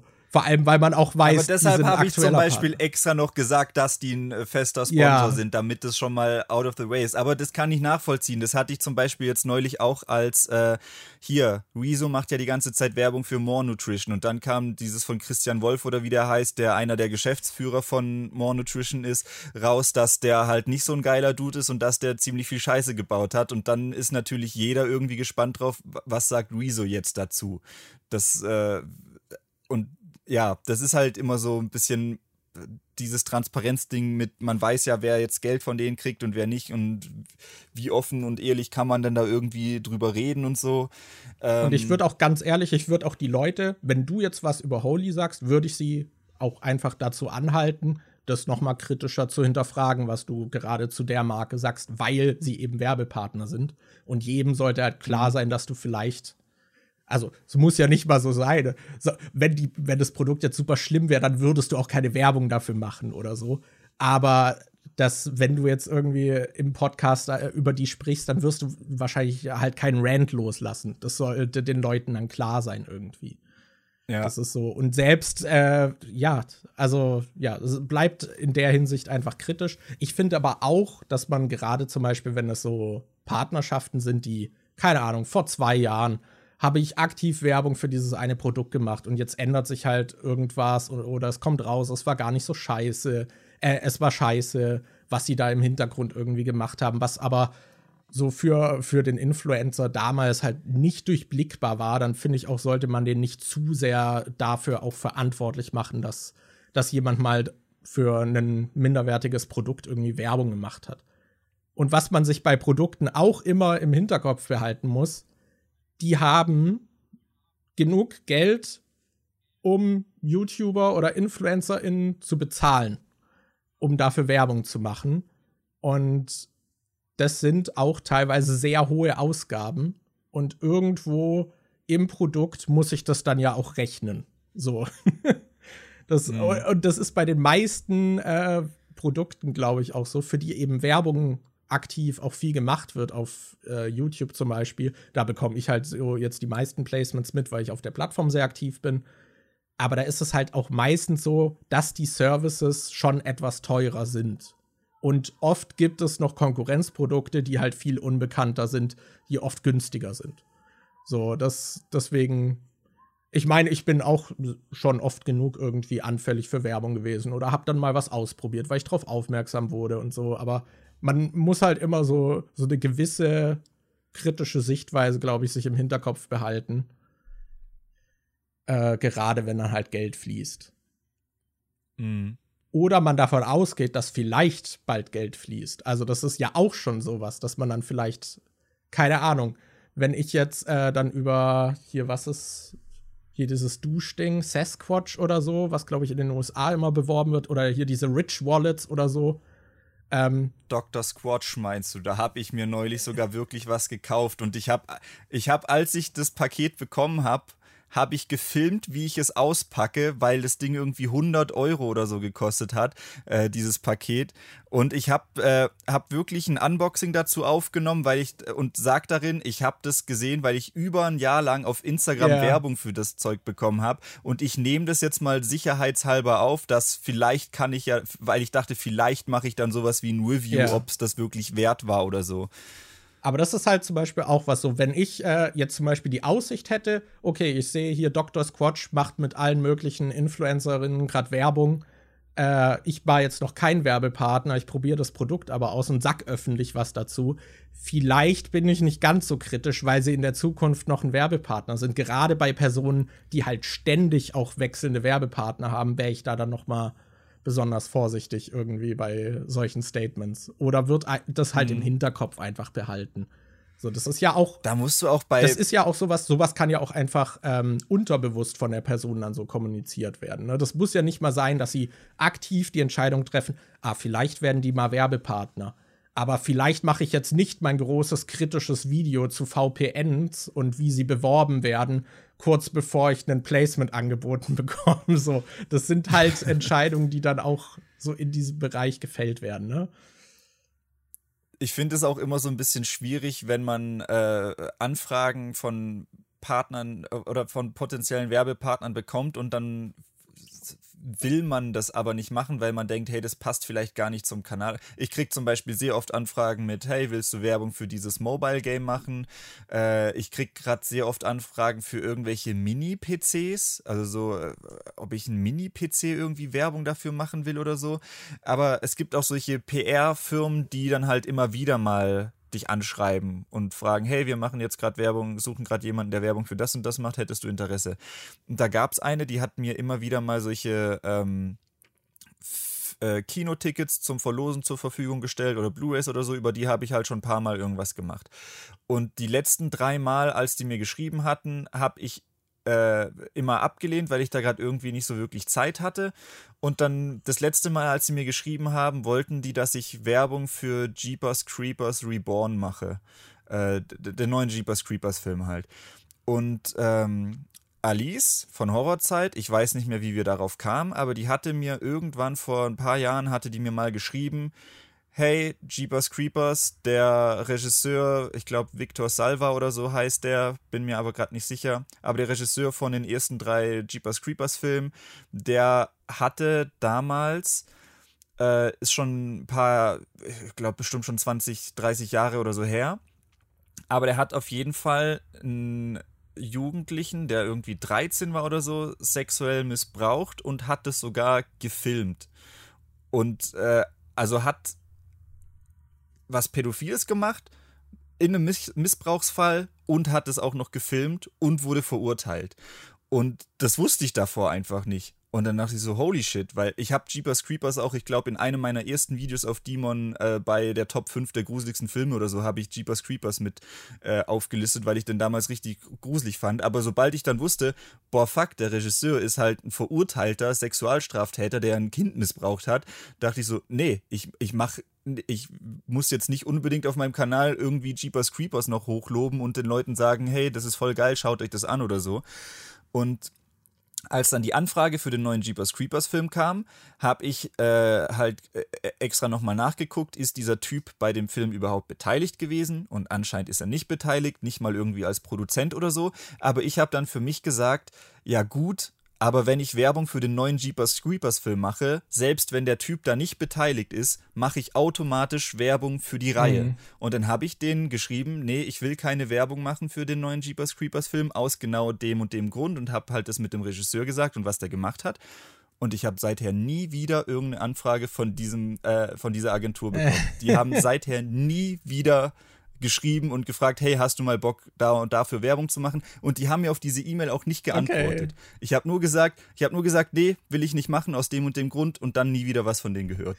Oh Mann. Das ist halt schon auch irgendwie ein bisschen krass, dass man da dann teilweise schon sich Sorgen machen muss. Oh ja, wenn ich jetzt absag, dann äh, könnte es aber sein, dass die sich nie wieder bei mir melden oder so. Ja, ja, ich meine, man könnte auch noch das Fass mit Journalismus aufmachen. Da hat man ja auch im Videospieljournalismus äh, halt auch zum Beispiel diese ganzen Branchenpartys, wo dann auch so, wo es dann noch Goodie-Bags gibt und so. Bei InfluencerInnen wird da immer noch mal so unterteilt, weil die halt generell das meistens auch nicht mit so einem professionellen Anspruch machen. Aber wenn du so einen journalistischen Anspruch hast, finde ich das auch schwierig, wenn du dann, keine Ahnung, Best Buddy mit der PR-Firma bist äh, oder dann halt, keine Ahnung, diese Goodies und sowas annimmst, weil selbst wenn du sagst, ja, natürlich kann ich das trennen, kannst du es wirklich trennen, dass du hier auf einem Event warst, was cool war, das mit einem positiven Gefühl verbindest und jetzt kritisch über das äh, Produkt, was da beworben wurde, jetzt berichtest? Hm. Und das Gleiche könnte man auch äh, InfluencerInnen, finde ich, vorwerfen, vor allem wenn sie dann halt auch einen professionelleren Anspruch haben. Sollte man aber wahrscheinlich auch generell mal drüber reden. Ich finde es zum Beispiel auch schwierig, wenn, keine Ahnung, nehmen wir mal eine GameStar und da wird natürlich auch immer gesagt, so redaktionell und äh, Werbung ist getrennt. Und bei InfluencerInnen sollte das vielleicht auch viel mehr so sein, aber gleichzeitig hast du dieses Authentische, was immer verlangt wird, so dass die Person persönlich das Produkt empfiehlt. Deswegen ist es schwer, das dann zu trennen. Das heißt, die müssen da auch immer so, so dieses Schlangending durchwarten. Gerade wenn es dann äh, professionellere, also vom Anspruch her halt so eher journalistische Arbeit ist oder so, finde ich das auch ganz schwierig, das zu verbinden, wie man das irgendwie gut macht. Und ja. Es ist halt auch so, das wissen Leute, die Videos nur gucken und nicht selber in der Situation sind, wahrscheinlich auch nicht, aber die du hast ja bestimmte Konditionen für deine äh, Kampagnen, was du irgendwie machen sollst und was du nicht machen sollst. Und es gibt halt wirklich schon Anfragen, da steht direkt in der Anfrage drin, bei Sachen, die du tun und nicht tun sollst, dass die zum Beispiel schon, äh, das sehe ich oft bei äh, so amerikanischen Podcasts. Da wird dann einfach eine Podcast-Folge aufgenommen, so ein Gespräch über eine äh, Stunde oder so. Und dann ist zwischendrin einfach, so wie wir es vorhin hatten mit diesen Let's Plays, die dann einfach zwischendrin mal abgekattet sind, da kommt dann nicht oh, ja, jetzt äh, gehen wir mal kurz raus in die Werbung und dann reden wir nachher weiter, sondern dann wird das Gespräch einfach hardcut unterbrochen. Dann ist die, äh, kommt ein kurzer Werbeblock, wo auch gesagt wird, hey, das ist jetzt unser Sponsor und dann ist es vorbei und dann geht das Gespräch einfach wieder weiter, ohne dass nochmal gesagt wird, hey, willkommen zurück oder so. Und es gibt äh, Kampagnenanfragen, wo dir explizit in der Anfrage schon gesagt wird, dass du die äh, Kampagne, dass du die Integration nicht anfangen sollst mit dem Satz, hey, erstmal ein Wort von unserem Sponsor oder so. Äh, da wird dir dann direkt schon gesagt, du sollst irgendwie natürlich zum Thema überleiten oder äh, du sollst nicht direkt am Anfang sowas wie Sponsor oder Werbepartner oder sowas sagen, weil die Leute dann direkt schon skippen wollen oder so. Es gibt da äh, wirklich schon Anfragen, wo dir so bestimmte Wordings in den Mund gelegt werden oder dir gesagt soll, dass du bestimmte bestimmte Sachen nicht sagen sollst. Und das weißt du jetzt als äh, jemand, der zuschaut, auch nicht, ob der, äh, ob eine Überleitung jetzt wirklich so smooth ist, weil ähm, die Person das so möchte oder ob ihr einfach vorgeschrieben wurde, dass sie das so machen soll. Ich meine, das und du hast also mit Werbepartnern ist ja eh meistens so, die wollen ihr Produkt an den Mann bringen und als Influencer denkst du dir dann meistens aus, wie du das gut bei dir integrieren kannst, ohne dass es wie ein Fremdkörper irgendwie wirkt, ne? Und dass es halt trotzdem mhm. auch so zu deiner Brand-Identität, sage ich jetzt mal, passt. Und dann ist es aber halt meistens ein Verhandeln, äh, weil die, die Werbefirma wird sich wahrscheinlich von deiner Idee, die du cool findest, meistens irgendwie, wenn sie dir nicht völlig freie Hand lassen, was halt auch eher die Seltenheit ist, äh, werden sie halt dich immer eher in diese, ähm, ja, halt Werberichtung halt pushen wollen. Und es gibt natürlich dann zusätzlich eben noch diese ganzen unprofessionellen Anfragen oder Forderungen, Forderungen, die zum Teil auch nicht legal sind nach Gesetz. Ich meine, Schleichwerbung ist ja zum Beispiel auch etwas, der, der Begriff besteht nicht ohne Grund. Oder was sich auch erst erkämpft werden musste, war dann dass wir zum Beispiel in Deutschland bei den Videos dann eine Markierung oben drin haben, dass das gerade beworben ist. Das ist, glaube ich, international auch nicht überall so. Ich glaube, bei amerikanischen Gesetzen ist es irgendwie noch mal ein bisschen lockerer. Da sehe ich das auf jeden Fall weniger, dass dann wirklich auch wirklich klar gemacht wird, dass das gerade eine Werbung ist. Und äh, hm. ich weiß nicht, du hast dann auch sowas wie, weiß nicht, so klassische hier Julian, Julian Klaassen oder so, der hat dann auch Werbung drinstehen, aber guckt halt, dass er das dann am besten noch unter einer Caption in seiner Insta-Story versteckt oder so. Oder es ist halt so, es hat so eine Mindestgröße und es ist halt immer die Mindestgröße. Oder als das am Anfang mhm. neu war, hattest du auch Leute, die das dann möglichst klein irgendwie gemacht haben oder transparent. Und dass das halt immer so möglichst versteckt wird. Und das ist halt schon schwierig. Und dann gab es natürlich auch die Fälle von, ah, wahrscheinlich wurde die Person dafür bezahlt ähm, aber es wurde halt nicht kommuniziert und das ist dann natürlich ganz kritisch. Äh, aber den Firmen natürlich am liebsten, wenn das halt so organisch wie möglich rüberkommt, dass man dieses Produkt geil findet. Mhm.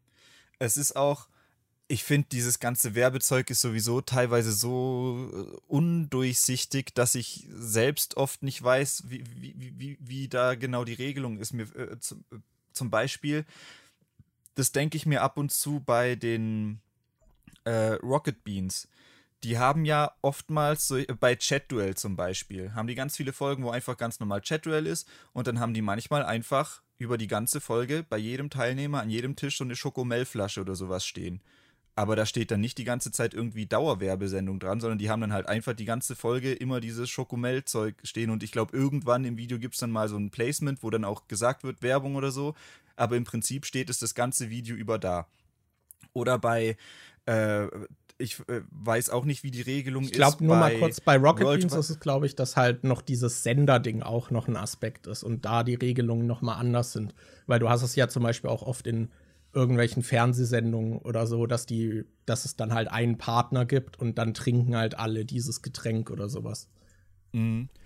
Weil was ich auch nicht verstehe, ist, wie das geregelt ist bei bei Worldwide Wohnzimmer bin ich immer äh, so, so da gibt es bestimmt auch irgendein Gesetz oder irgendeinen Grund, wie das geregelt ist, aber ich denke immer, das ist doch total komisch, dass jedes Mal betont wird, jedes Mal, wenn eine Mar äh, jedes Mal, wenn jemand da ist, der ein Markenshirt trägt, ist es abgeklebt. Jedes Mal, wenn irgendjemand mal einen Markennamen droppt, äh, springen Benny und Dennis die, äh, direkt ein und sagen, es gibt aber auch noch andere, es gibt nicht nur Rewe, es gibt auch Edeka, es gibt Aldi, es gibt dies ja, und das. das ist dann, also glaube ich, dann immer so rechtliche Regelung.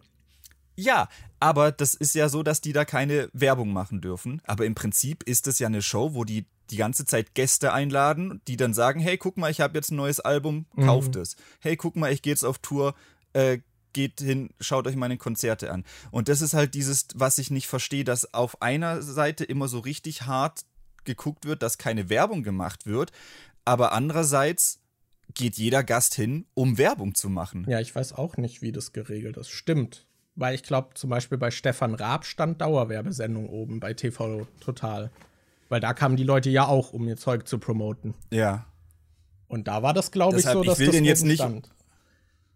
Ich will denen jetzt auch nicht unterstellen, dass das irgendwie illegal ist, was die machen oder so, aber es ist, würde mich einfach wirklich mal interessieren, wie das da aussieht, was die eine Werbung jetzt von der anderen unterscheidet ja. und ob das warum das eine beim öffentlich-rechtlichen jetzt in Ordnung ist und das andere nicht. Ja, das weiß ich auch nicht. Ich weiß aber auch gar nicht, ob das immer noch so ist mit diesem Markennennen. Also. Ja, das machen die immer ja, noch. Ja, ja, aber das die, machen, die, die machen das ja auch, also die, bei denen wirkt es, finde ich, ja auch jedes Mal wie ein Joke. Also deswegen bin ich mir gar nicht so sicher, ob die das so penetrant machen müssen. Aber wahrscheinlich schon. Aber ich glaube schon, weil ja, es ja. ist auch immer so, wenn die irgendwelche Gastgeschenke bekommen, haben die immer ihren Funksticker drauf. Da war jetzt neulich in der Folge, ähm, wer waren da. Äh, Alicia Joe war da. Und da war eine dabei, die hat gesagt, dass sie im Social Media Team von einer Kaugummifirma arbeitet und dass sie dann Kaugummis mitgebracht hat. Und dann hat sie die Kaugummis, äh, die Schachteln übergeben und da war so ein Funksticker drauf, dass man nicht lesen konnte, was draufsteht. Aber ich kannte halt die Verpackung und denke, das war Forrest Gum. Und äh, die überkleben die Sachen halt schon immer noch und achten darauf, dass sie keine Markennamen und sowas nennen. Ja, ja, und wenn doch mal welche relevant. genannt werden, dann ja, ja, deshalb bin ich mir nicht sicher, wie das da aussieht mit diesen, warum es dann okay ist, wenn zum Beispiel SSIO kommt und sagt, ey yo, ich bin jetzt bald auf Tour, komm vorbei, Nutte. deshalb ja, keine Ahnung, wie, wie, wie, da die Regelung ich ist. Ich weiß auch nicht. Da, da gelten die Personen noch nicht als Brand. Das. oh Mann. Aber ich würde sagen, bevor wir zu sehr äh, ausufern werden, Teil zum Abschluss, Daniel. Deine Top 5 Tipps für ein erfolgreiches YouTube-Video. Ähm, meine Top 5 Tipps für ein Erfolg. Woher soll ich das wissen? Hä, hey, du kannst ähm, einfach ich diese ganzen Optimierungsvideos geben doch auch quasi immer dieselben Tipps. Als ob du dir jetzt nicht, äh, und das Video verpacken sie dann auch zehnmal als neues Video, indem sie immer die gleichen Tipps geben. Okay, also wichtig ist, dass du am Anfang vom Video schon direkt etwas etablierst, was durch dein Titel und Thumbnail schon etabliert wird. Zum Beispiel eine Frage, die dich äh, als äh, User dranhält, so, boah, ich will die Antwort auf diese Frage haben. Dann klickst du das Video an und im Intro sollte direkt schon mal die Bestätigung kommen, dass die Frage, die der Zuschauer sich stellt, tatsächlich auch in dem Video beantwortet wird. Wie zum Beispiel äh, bei Mr. Beast, wenn der sagt, ey, ein Euro, äh, ein Dollar Ferrari, Lamborghini gegen 100 Millionen Dollar Ferrari oder so, dass das dann wirklich am Anfang auch schon mal kurz angeteased wird und gezeigt wird. Und dann musst du natürlich im Laufe der Videos immer wieder noch dran erinnern, dass das, was der Zuschauer sehen will, später im Video noch kommt, damit er immer wieder dran erinnert wird, warum er überhaupt da ist und dass es sich lohnt, noch länger da zu bleiben. Genau, Titel ähm, und Thumbnail sind super wichtig, sollten dich irgendwie direkt catchen und neugierig machen und das ist auch eine ziemliche Kunst dann einen guten Titel zu haben, der, der auch Neugier weckt oder direkt mit so einer ähm, wie sagt man, Knowledge Gap arbeitet, dass äh, einem quasi Wissen mhm. vorenthalten wird, aber es wird einem gezeigt, dieses Wissen steckt hier drin, aber ich gebe dir die Antwort noch nicht. Wie wäre es, wenn du draufklickst? So, das wird ja auch gerne gemacht, dass äh, das Interesse geweckt wird. Dann würde ich sagen, äh, Titel und Thumbnail sollten nicht identisch sein. Also du solltest mit dem also wenn du Text im Titel, äh, im Thumbnail hast, solltest du nicht den gleichen Text auch noch im Titel genau, haben. Genau, du solltest da am besten verschiedene Dinge irgendwie ansprechen. auch nicht zu viel Text im Thumbnail haben. Das, damit es auf einen Blick und in der kleinen mobilen Darstellung auch direkt ersichtlich ist. Was haben wir noch für, für Profi-Tipps, die man auf jedem Selbstoptimierungs-YouTube-Kanal kriegt? Ähm, was, was hört man denn noch bei jedem Selbstoptimierungsding? Ich glaube, die Endcard Ich habe eigentlich schon so viele sein, angeguckt. Also man. Ja, genau, die Endkarte sollte, äh, äh, das Ende vom Video sollte eher abrupt kommen und du solltest äh, solche ich mach, das mache ich zum Beispiel sehr schlecht. Ich mache dann am Ende von meinen Videos immer ein Fazit ja, ja. und wenn das Fazit kommt, weiß eigentlich jeder schon, oh, das Video ist gleich vorbei. Aber im Idealfall solltest du das Ende eigentlich relativ abrupt kommen lassen, damit die Watchtime so lange wie möglich ist. Weil wenn die Zuschauer merken, oh, so wie das, äh, so wie der hier gerade redet, scheint das Video gleich vorbei zu sein, dann sind die vielleicht eher geneigt, schon früher wegzuschalten. Und dann halt, deshalb ist es eigentlich besser, wenn das Ende so flupp einfach so. Und kommt. am besten solltest du natürlich am Ende nochmal, also du solltest innerhalb des Videos schon eine Frage aufbauen, die, äh, also nochmal eine zusätzliche äh, Frage schon mal so anteasern. Und dann solltest du ganz am Ende ein Video als Antwort auf diese Frage schon mal empfehlen von dir, damit die Leute direkt auf das nächste Video klicken äh, und weitergeleitet werden von deinem Content und YouTube mehr Watchtime geben, weil YouTube das liebt. Äh, deswegen äh, machen manche vor allem zum Beispiel auch nicht, dass sie zum Beispiel, also du musst dich halt immer entscheiden, so, was wird dein Call to Action, weil du kannst nicht zu viele Dinge machen. So, du kannst zum Beispiel das Video bewerben, aber sagen wir, wenn du jetzt deinen Patreon be bewerben willst, dann solltest du natürlich nicht noch ein Video äh, bewerben, äh, weil das den Call to Action verwässert und YouTube es, glaube ich, abstraft, wenn man die Plattform verlässt. Das heißt, das musst du mit einkalkulieren, mhm. dass äh, YouTube dein Patreon-Video wahrscheinlich weniger hochranken wird als andere Videos, die äh, die Leute einfach dazu motivieren, auf der Plattform zu bleiben. Yes. Das, bei dir hat es ja, glaube ich, jetzt äh, ganz gut funktioniert, oder? Bei dem Bibi Blocksback-Video hattest du dann noch das Zusatzvideo auf deinem Zweitkanal, auf das du dann auch direkt noch verlinkt hast. So, hey, ihr mochtet Bibi Blocksback, guckt mal, hier gibt es noch mehr darüber. Ja, und das äh, Video auf dem Zweitkanal ging auch äh, voll ab dadurch. Ja. Also der Zweitkanal hat jetzt 3000 Abonnenten und das Bibi Blocksberg Video auf dem Kanal hat 15.000 oder 16.000 Aufrufe. Ja. Also das äh, hat gut Das ist zum Beispiel ein gutes Beispiel und am besten integrierst du das alles natürlich irgendwie organisch in dein Skript. Organisch in sehr großen Anführungszeichen. Das ist und wir können ja noch kurz so ein paar ernst gemeinte Tipps für ich Leute mein, das, raushauen. Also die Sachen, die wir jetzt genannt haben, die sind ja auch bewiesenermaßen, funktionieren die, ne? Das ist, ja, aber das sind halt eher so diese Sachen, die dir ja, jeder YouTube-Guru genau. irgendwie das erzählt. Das sind halt so die Standarddinger. Wenn, wenn Und man kann auch von den Sachen abweichen. Du musst dich nicht ja. strikt nur daran halten. Aber wenn ihr wirklich einen neuen YouTube-Kanal anfangen wollt, wäre es am, ich glaube, die wichtigsten Sachen sind, dass man sich erstmal im Klaren darüber ist, was für Videos man machen will. Man sollte sich am besten wahrscheinlich irgendwie eine Nische schon mal raussuchen, weil äh, du die Wahrscheinlichkeit, dass du du willst ja, dass die Leute dich abonnieren, weil sie wissen, was sie in deinen Videos zu erwarten haben. Und wenn du eine gewisse Nische bedienst, nehmen wir mal als Beispiel äh, Alice und Horrorzeit, die hat zum Beispiel, äh, da kannst du, wenn du auf den Kanal gehst, kannst du dir sicher sein, du abonnierst den, wenn du Horrorfilme magst und es wird immer wieder neue interessante Videos zu Horrorfilmen geben. Das ist dann zum Beispiel so eine Nische, die man da abdecken Das ist zum kann. Beispiel auch eine das Entwicklung, die ich sehr schade finde auf YouTube. Also es wird halt super stark immer eine Nische gepusht und zum Beispiel ein The Changeman, finde ich, ist ein gutes Beispiel. Der hatte früher seinen Kanal, war so eine, so eine bunte Überraschungstüte. Da kam immer mal wieder was anderes. Er hatte zwar schon so ein paar Formate, die immer liefen, aber da konnte alles Mögliche kommen. Und das war teilweise auch kreativ sehr weird und so. Also überhaupt nicht darauf optimiert, jetzt so geguckt zu werden, immer. Oder halt so YouTube optimiert, sag ich mal. So geguckt zu werden, optimiert natürlich schon. Der, der Typ ist Filmemacher, der weiß, was er macht. Aber man merkt auch, dass äh, er zum Beispiel seinen Content sehr umgestellt hat und jetzt auf dem Hauptkanal eigentlich nur noch diese Selbstexperimente macht. Äh, und da mhm. zum Beispiel auch mit, also da finde ich auch, wenn man sich anguckt, wie die Videos früher geschnitten waren und wie sie heute geschnitten sind, sieht man schon einen großen Unterschied und da merkt man, dass der halt auch sehr viel optimiert hat und für andere Sachen dann halt neue Kanäle erstellt hat.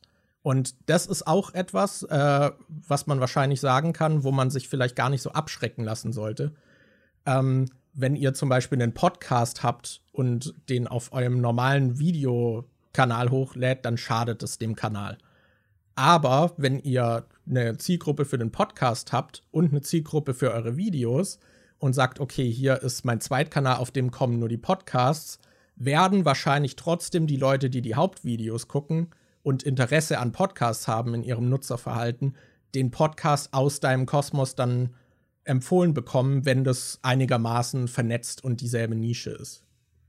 Also das hat zum Beispiel Hooked gemacht. Die hatten früher alles auf ihrem Hauptkanal und hatten halt noch ihren Let's Play-Kanal. Und jetzt haben sie noch einen Kanal für die Livestreams und einen Kanal für die Podcasts. Und diese Kanäle haben schon weniger Abonnenten, aber ich glaube, es hat dem Hauptkanal halt trotzdem gut getan, dass er entschlackt wurde. Und die anderen Sachen kommen trotzdem noch bei den Leuten an.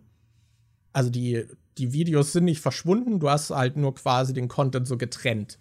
Und ich glaube, das ist wirklich etwas, was man nicht unterschätzen sollte, dass YouTube halt wirklich im Prinzip will, dass du das eine Video was gut funktioniert, das immer und immer wieder in anders bringst. Das ist ja auch etwas, zum Beispiel mit der Watchtime, mit den Graphen. Mittlerweile gibt es jetzt äh, sogar die Option, die ähm, äh, auszublenden. Aber da hat es ja zum Beispiel auch, wenn du dann Shorts hochgeladen hast, dann hat es deine Short-Statistik mit deinen Videos verglichen, irgendwie im Ranking. Oder dein 5-Minuten-Video wird mit deinem 20-Minuten-Video von der Watchtime verglichen. So, hm, warum hat das 5-Minuten-Video bloß weniger Watchtime als das 20-Minuten-Video? So, hm, ich frag mhm. mich warum. Und also so, so fördert YouTube, finde ich, schon so eine gewisse Gleichförmigkeit in seinen Inhalten auf den einzelnen Kanälen. Was ich auch ein bisschen schade finde. Aber ja. Yes. Ich glaube, wenn ihr was machen wollt, sollte man sich halt so für eine Sache entscheiden und erstmal so ein bisschen darauf fokussieren. Ich meine, wenn ihr einen super kleinen Kanal habt, dann geht es eh nicht darum, den Content zu optimieren, sondern Wahrscheinlich solltet ihr euch erstmal ausprobieren. Aber wenn ihr so optimiert starten wollt, dann sollte man sich wahrscheinlich Gedanken machen, welche Nische möchte ich bedienen. Denkt euch eine Zielgruppe aus und produziert für die. Vor allem, wenn ihr wirklich euch eine Nische aussucht, dann macht euch vorher wirklich Gedanken darüber, ob das ein Thema ist, mit dem ihr euch langfristig beschäftigen wollt. Weil wenn ihr jetzt irgendwie sagt, boah, ich habe ich habe gerade eine Phase, wo ich gerne gärtnere und dann mache ich jetzt einen Kanal über Gärtnern und nach drei Monaten habe ich da überhaupt keinen Bock mehr drauf, dann wäre das natürlich auch doof. Deshalb am besten was aussuchen, was euch wirklich Spaß macht, wo ihr wisst, da wollt ihr länger dranbleiben. Dann gebt nicht direkt am Anfang zu viel Geld für irgendwelches Equipment aus guckt mal, wie das ist, wenn ihr zum Beispiel, äh, wie, wie, wie wir vorhin schon meinten, inzwischen hat eigentlich jedes Handy schon die Möglichkeit, relativ gut äh, Videos aufzunehmen. Und im Zweifelsfall könnt ihr einfach sehr viel mit Bildkomposition und Licht und sowas schon rausholen, dass ihr auch mit einer Kamera, die jetzt nicht 5000 Euro gekostet hat, trotzdem relativ gutes Bild erzielen könnt. Und im Zweifelsfall würde ich sagen, dass guter Ton wahrscheinlich besser ist als ein richtig gutes ja, Bild. Ja, Ton ist das Weil Wichtigste, wenn jemand richtig ja, weil wenn ihr richtig scheiße und blechern klingt, aber das Bild ultrascharf in 4K ist, dann gucken sich das wahrscheinlich trotzdem weniger Leute an, als wenn ihr ein 420 äh, Pixel Auflösung Bild habt, aber dafür richtig geilen Sound. Deshalb eher gucken, dass ihr äh, guten Ton habt und das ist wahrscheinlich, da braucht ihr auch kein ultra teures Mikrofon. Wichtig ist, dass es halt am besten ähm, relativ nah am Mund ist, dass es nicht so weit weg ist, dass irgendwie ein Hall vom Raum noch mit drin ist oder so ähm, ja, ihr braucht jetzt nicht ultra krasses Equipment, um irgendwie mit YouTube anfangen zu können. Genau. Und letztendlich probiert euch einfach aus. Und wenn es euch egal ist, ignoriert den Algorithmus erstmal, sondern macht die Videos, auf die ihr Bock habt. Yes. Ich überlege gerade noch, ich habe mal gelesen, oder das war mal auch in irgendeinem dieser Videos, wo jemand von YouTube selbst, der da gearbeitet hat, gemeint hat, wie er einen neuen Kanal erstellen mhm. würde. Mhm und er meinte, dass er am Anfang direkt schon fünf Videos vorproduzieren würde, wo vielleicht auch verschiedene Formate direkt sind und den Kanal und die dann alle gleichzeitig öffentlich schaltet. Weil dann hast du zum einen den Vorteil, wenn jemand deinen Kanal tatsächlich findet, hat er direkt mehrere Videos, die er sich anschauen kann, was deine insgesamte Watchtime natürlich besser macht. Und äh, der, die Person kriegt dann auch den besseren Eindruck davon, also, dass du wirklich äh, ernsthaft Videos machst und ob die Videos auch alle was für einen sind. Und wenn du jetzt zum Beispiel direkt fünf verschiedene Videoideen umsetzt, kannst du halt auch direkt Feedback dazu bekommen und siehst, welche Videos davon gut ankommen und welche nicht. Das heißt, du kannst direkt am Anfang dann auch schon mal besser selektieren, äh, was jetzt gut funktioniert hat und was du vielleicht weiterhin verfolgen solltest und was jetzt eher nicht so gut ankam. Aber das ist halt auch, äh, ich glaube nicht, dass es so ultra wichtig ist. Es ist halt, äh, ja, es ist halt wahrscheinlich einfach nice to have, dass man, aber es ist halt auch natürlich ein Aufwand, erstmal fünf Videos zu produzieren. Deshalb. Ach so, und ihr müsst euch im Klaren sein, dass eure ersten Videos wahrscheinlich scheiße sein werden. Das ist bei jedem so. Am Anfang hat man halt einfach keine Ahnung. Die ersten Videos sind wahrscheinlich scheiße und ihr werdet mit der Zeit besser. Das ist einfach bei jedem ja, so. Ja, und ich würde jetzt auch nicht davon ausgehen, also mittlerweile macht YouTube ja zumindest ein bisschen was dafür, aber früher war es eh so. Die ersten Videos, die wird niemand sehen. Und ich würde auch sagen, es ist recht wahrscheinlich, dass eure ersten Videos niemand sehen wird. So, das, davon würde ich einfach mal ausgehen, wenn ihr von null an, an anfangt, so. Das ist, wenn ein Video yes. gut ist, dann kann das jetzt potenziell auch mal angezeigt werden, aber es ist natürlich seid ihr trotzdem im Nachteil im Vergleich zu Leuten, die dann halt schon, keine Ahnung, 200.000 Abonnenten haben, die dann auf dieses Video potenziell klicken und es wird dann natürlich auch mehr, das hat schon direkt mehr Daten. YouTube weiß, wem es das empfehlen kann und so. Und dann wird es dementsprechend empfohlen. Bei diesen kleinen Kanälen ist es halt oft so, glaube ich, dass YouTube jetzt so, so, so eine Wildcard macht, dass es so, okay, ja, irgendwie, die machen so Gaming. Und in deinem Nutzverhalten guckst du auch Gaming. Deswegen empfehlen wir, wir dir mal diesen Gaming-Kanal, der halt äh, bisher keine Zuschauerschaft hat, weil wir noch nicht so richtig wissen, wo der irgendwie hin soll. Äh, vielleicht findest du den ja interessant. Und so probiert, glaube ich, YouTube dann halt Videos zu empfehlen. Und wenn das dann halt gar nicht funktioniert, dann wird halt diese Sparte dann wahrscheinlich auch eher weniger empfohlen. Und dann gucken sie, wo es vielleicht hinpasst. Also das kann auch erst sein, dass euer Kanal so ein bisschen so eine, ich sag mal, Identität aufbauen muss, dass YouTube weiß, wo es denn verortet. Und das war ja zum Beispiel bei dir, Daniel, war es ja so, dass Horror-Content halt sehr gut funktioniert hat und du hattest ja auch so ein bisschen das Gefühl, so darin gefangen zu sein, oder? Weil das, wenn du mal was anderes gemacht hast, hat das halt immer weniger gut funktioniert als der Horror-Content. Und dann kam das wilde Kerle-Video oder halt mal so Ausreißer wie das Bibi und Tina-Ding, die dann halt so eine komplett andere Nische irgendwie hatten, die aber auch erfolgreich war. Und jetzt habe ich das Gefühl, ja, hat es sich bei dir halt gewandelt, ne? Dass der Horror-Content ist jetzt der, der weniger gut geklickt wird, dafür so der Kinderfilm-Content halt krass. Ja, genau. Jetzt bin ich in der Phase, wo ich, äh, wo YouTube meine Videos eher vorschlägt, wenn sie Kinderfilme sind. Aber ich habe, äh, ich habe quasi mit dem Horror-Ding angefangen und war dann so, das war dann quasi so ein bisschen meine Nische. Auch wenn ich zwischendrin immer wieder mal so ein paar Ausreißer-Videos hatte, die dann aber halt auch wirklich nicht so viele Aufrufe gekriegt haben. Und dann bin ich irgendwann mal von Horror in Richtung eher so andere Sachen, so Fantasy, eher Mainstream-Sachen, so Fast and Furious, Harry Potter, Fluch der Karibik und sowas. Und da waren dann halt auch schon ein paar dabei, die dann mal erfolgreicher wurden und ich glaube, dadurch wurde dann allgemein das so ein bisschen aufgelockert, dass YouTube mich nicht mehr komplett als Horror abgestempelt hatte. Ja, und durch dieses wilde Kerle-Video bin ich jetzt dann eher in Richtung Kinderfilme abgestempelt worden.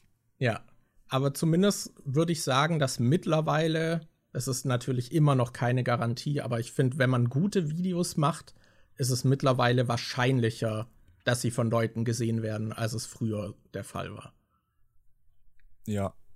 Also auch noch ein Tipp, macht gute Videos. Ja, das, das ist unser Haupttipp. Also das beißt sich vielleicht, nee.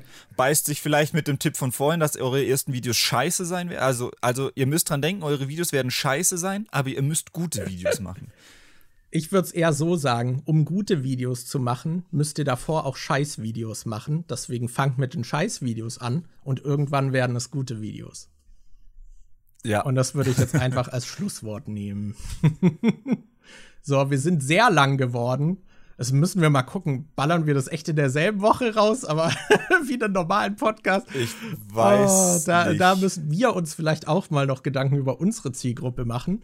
Und in dem Sinne hört man sich dann bei einem anderen Podcast. Ich hoffe, ihr hattet Spaß mit diesem Einblick. Das war ja jetzt so eine, ja, eine sehr umfangreiche Besprechung. Und ich habe trotzdem das Gefühl, man könnte noch in so viele Punkte in dem Thema reingehen und darüber sprechen. Das ist einfach mhm. ein sehr, sehr großes Thema. Ähm, das mache ich dann auf meinem genau, Patreon. Genau, das macht Daniel dann auf seinem Patreon. Hier könnt ihr nun klicken, um auf seinen Zweitkanal zu kommen. Da hat er ein Video darüber. Nein. Ähm, na gut, Leute, in dem Fall bis zur nächsten Folge.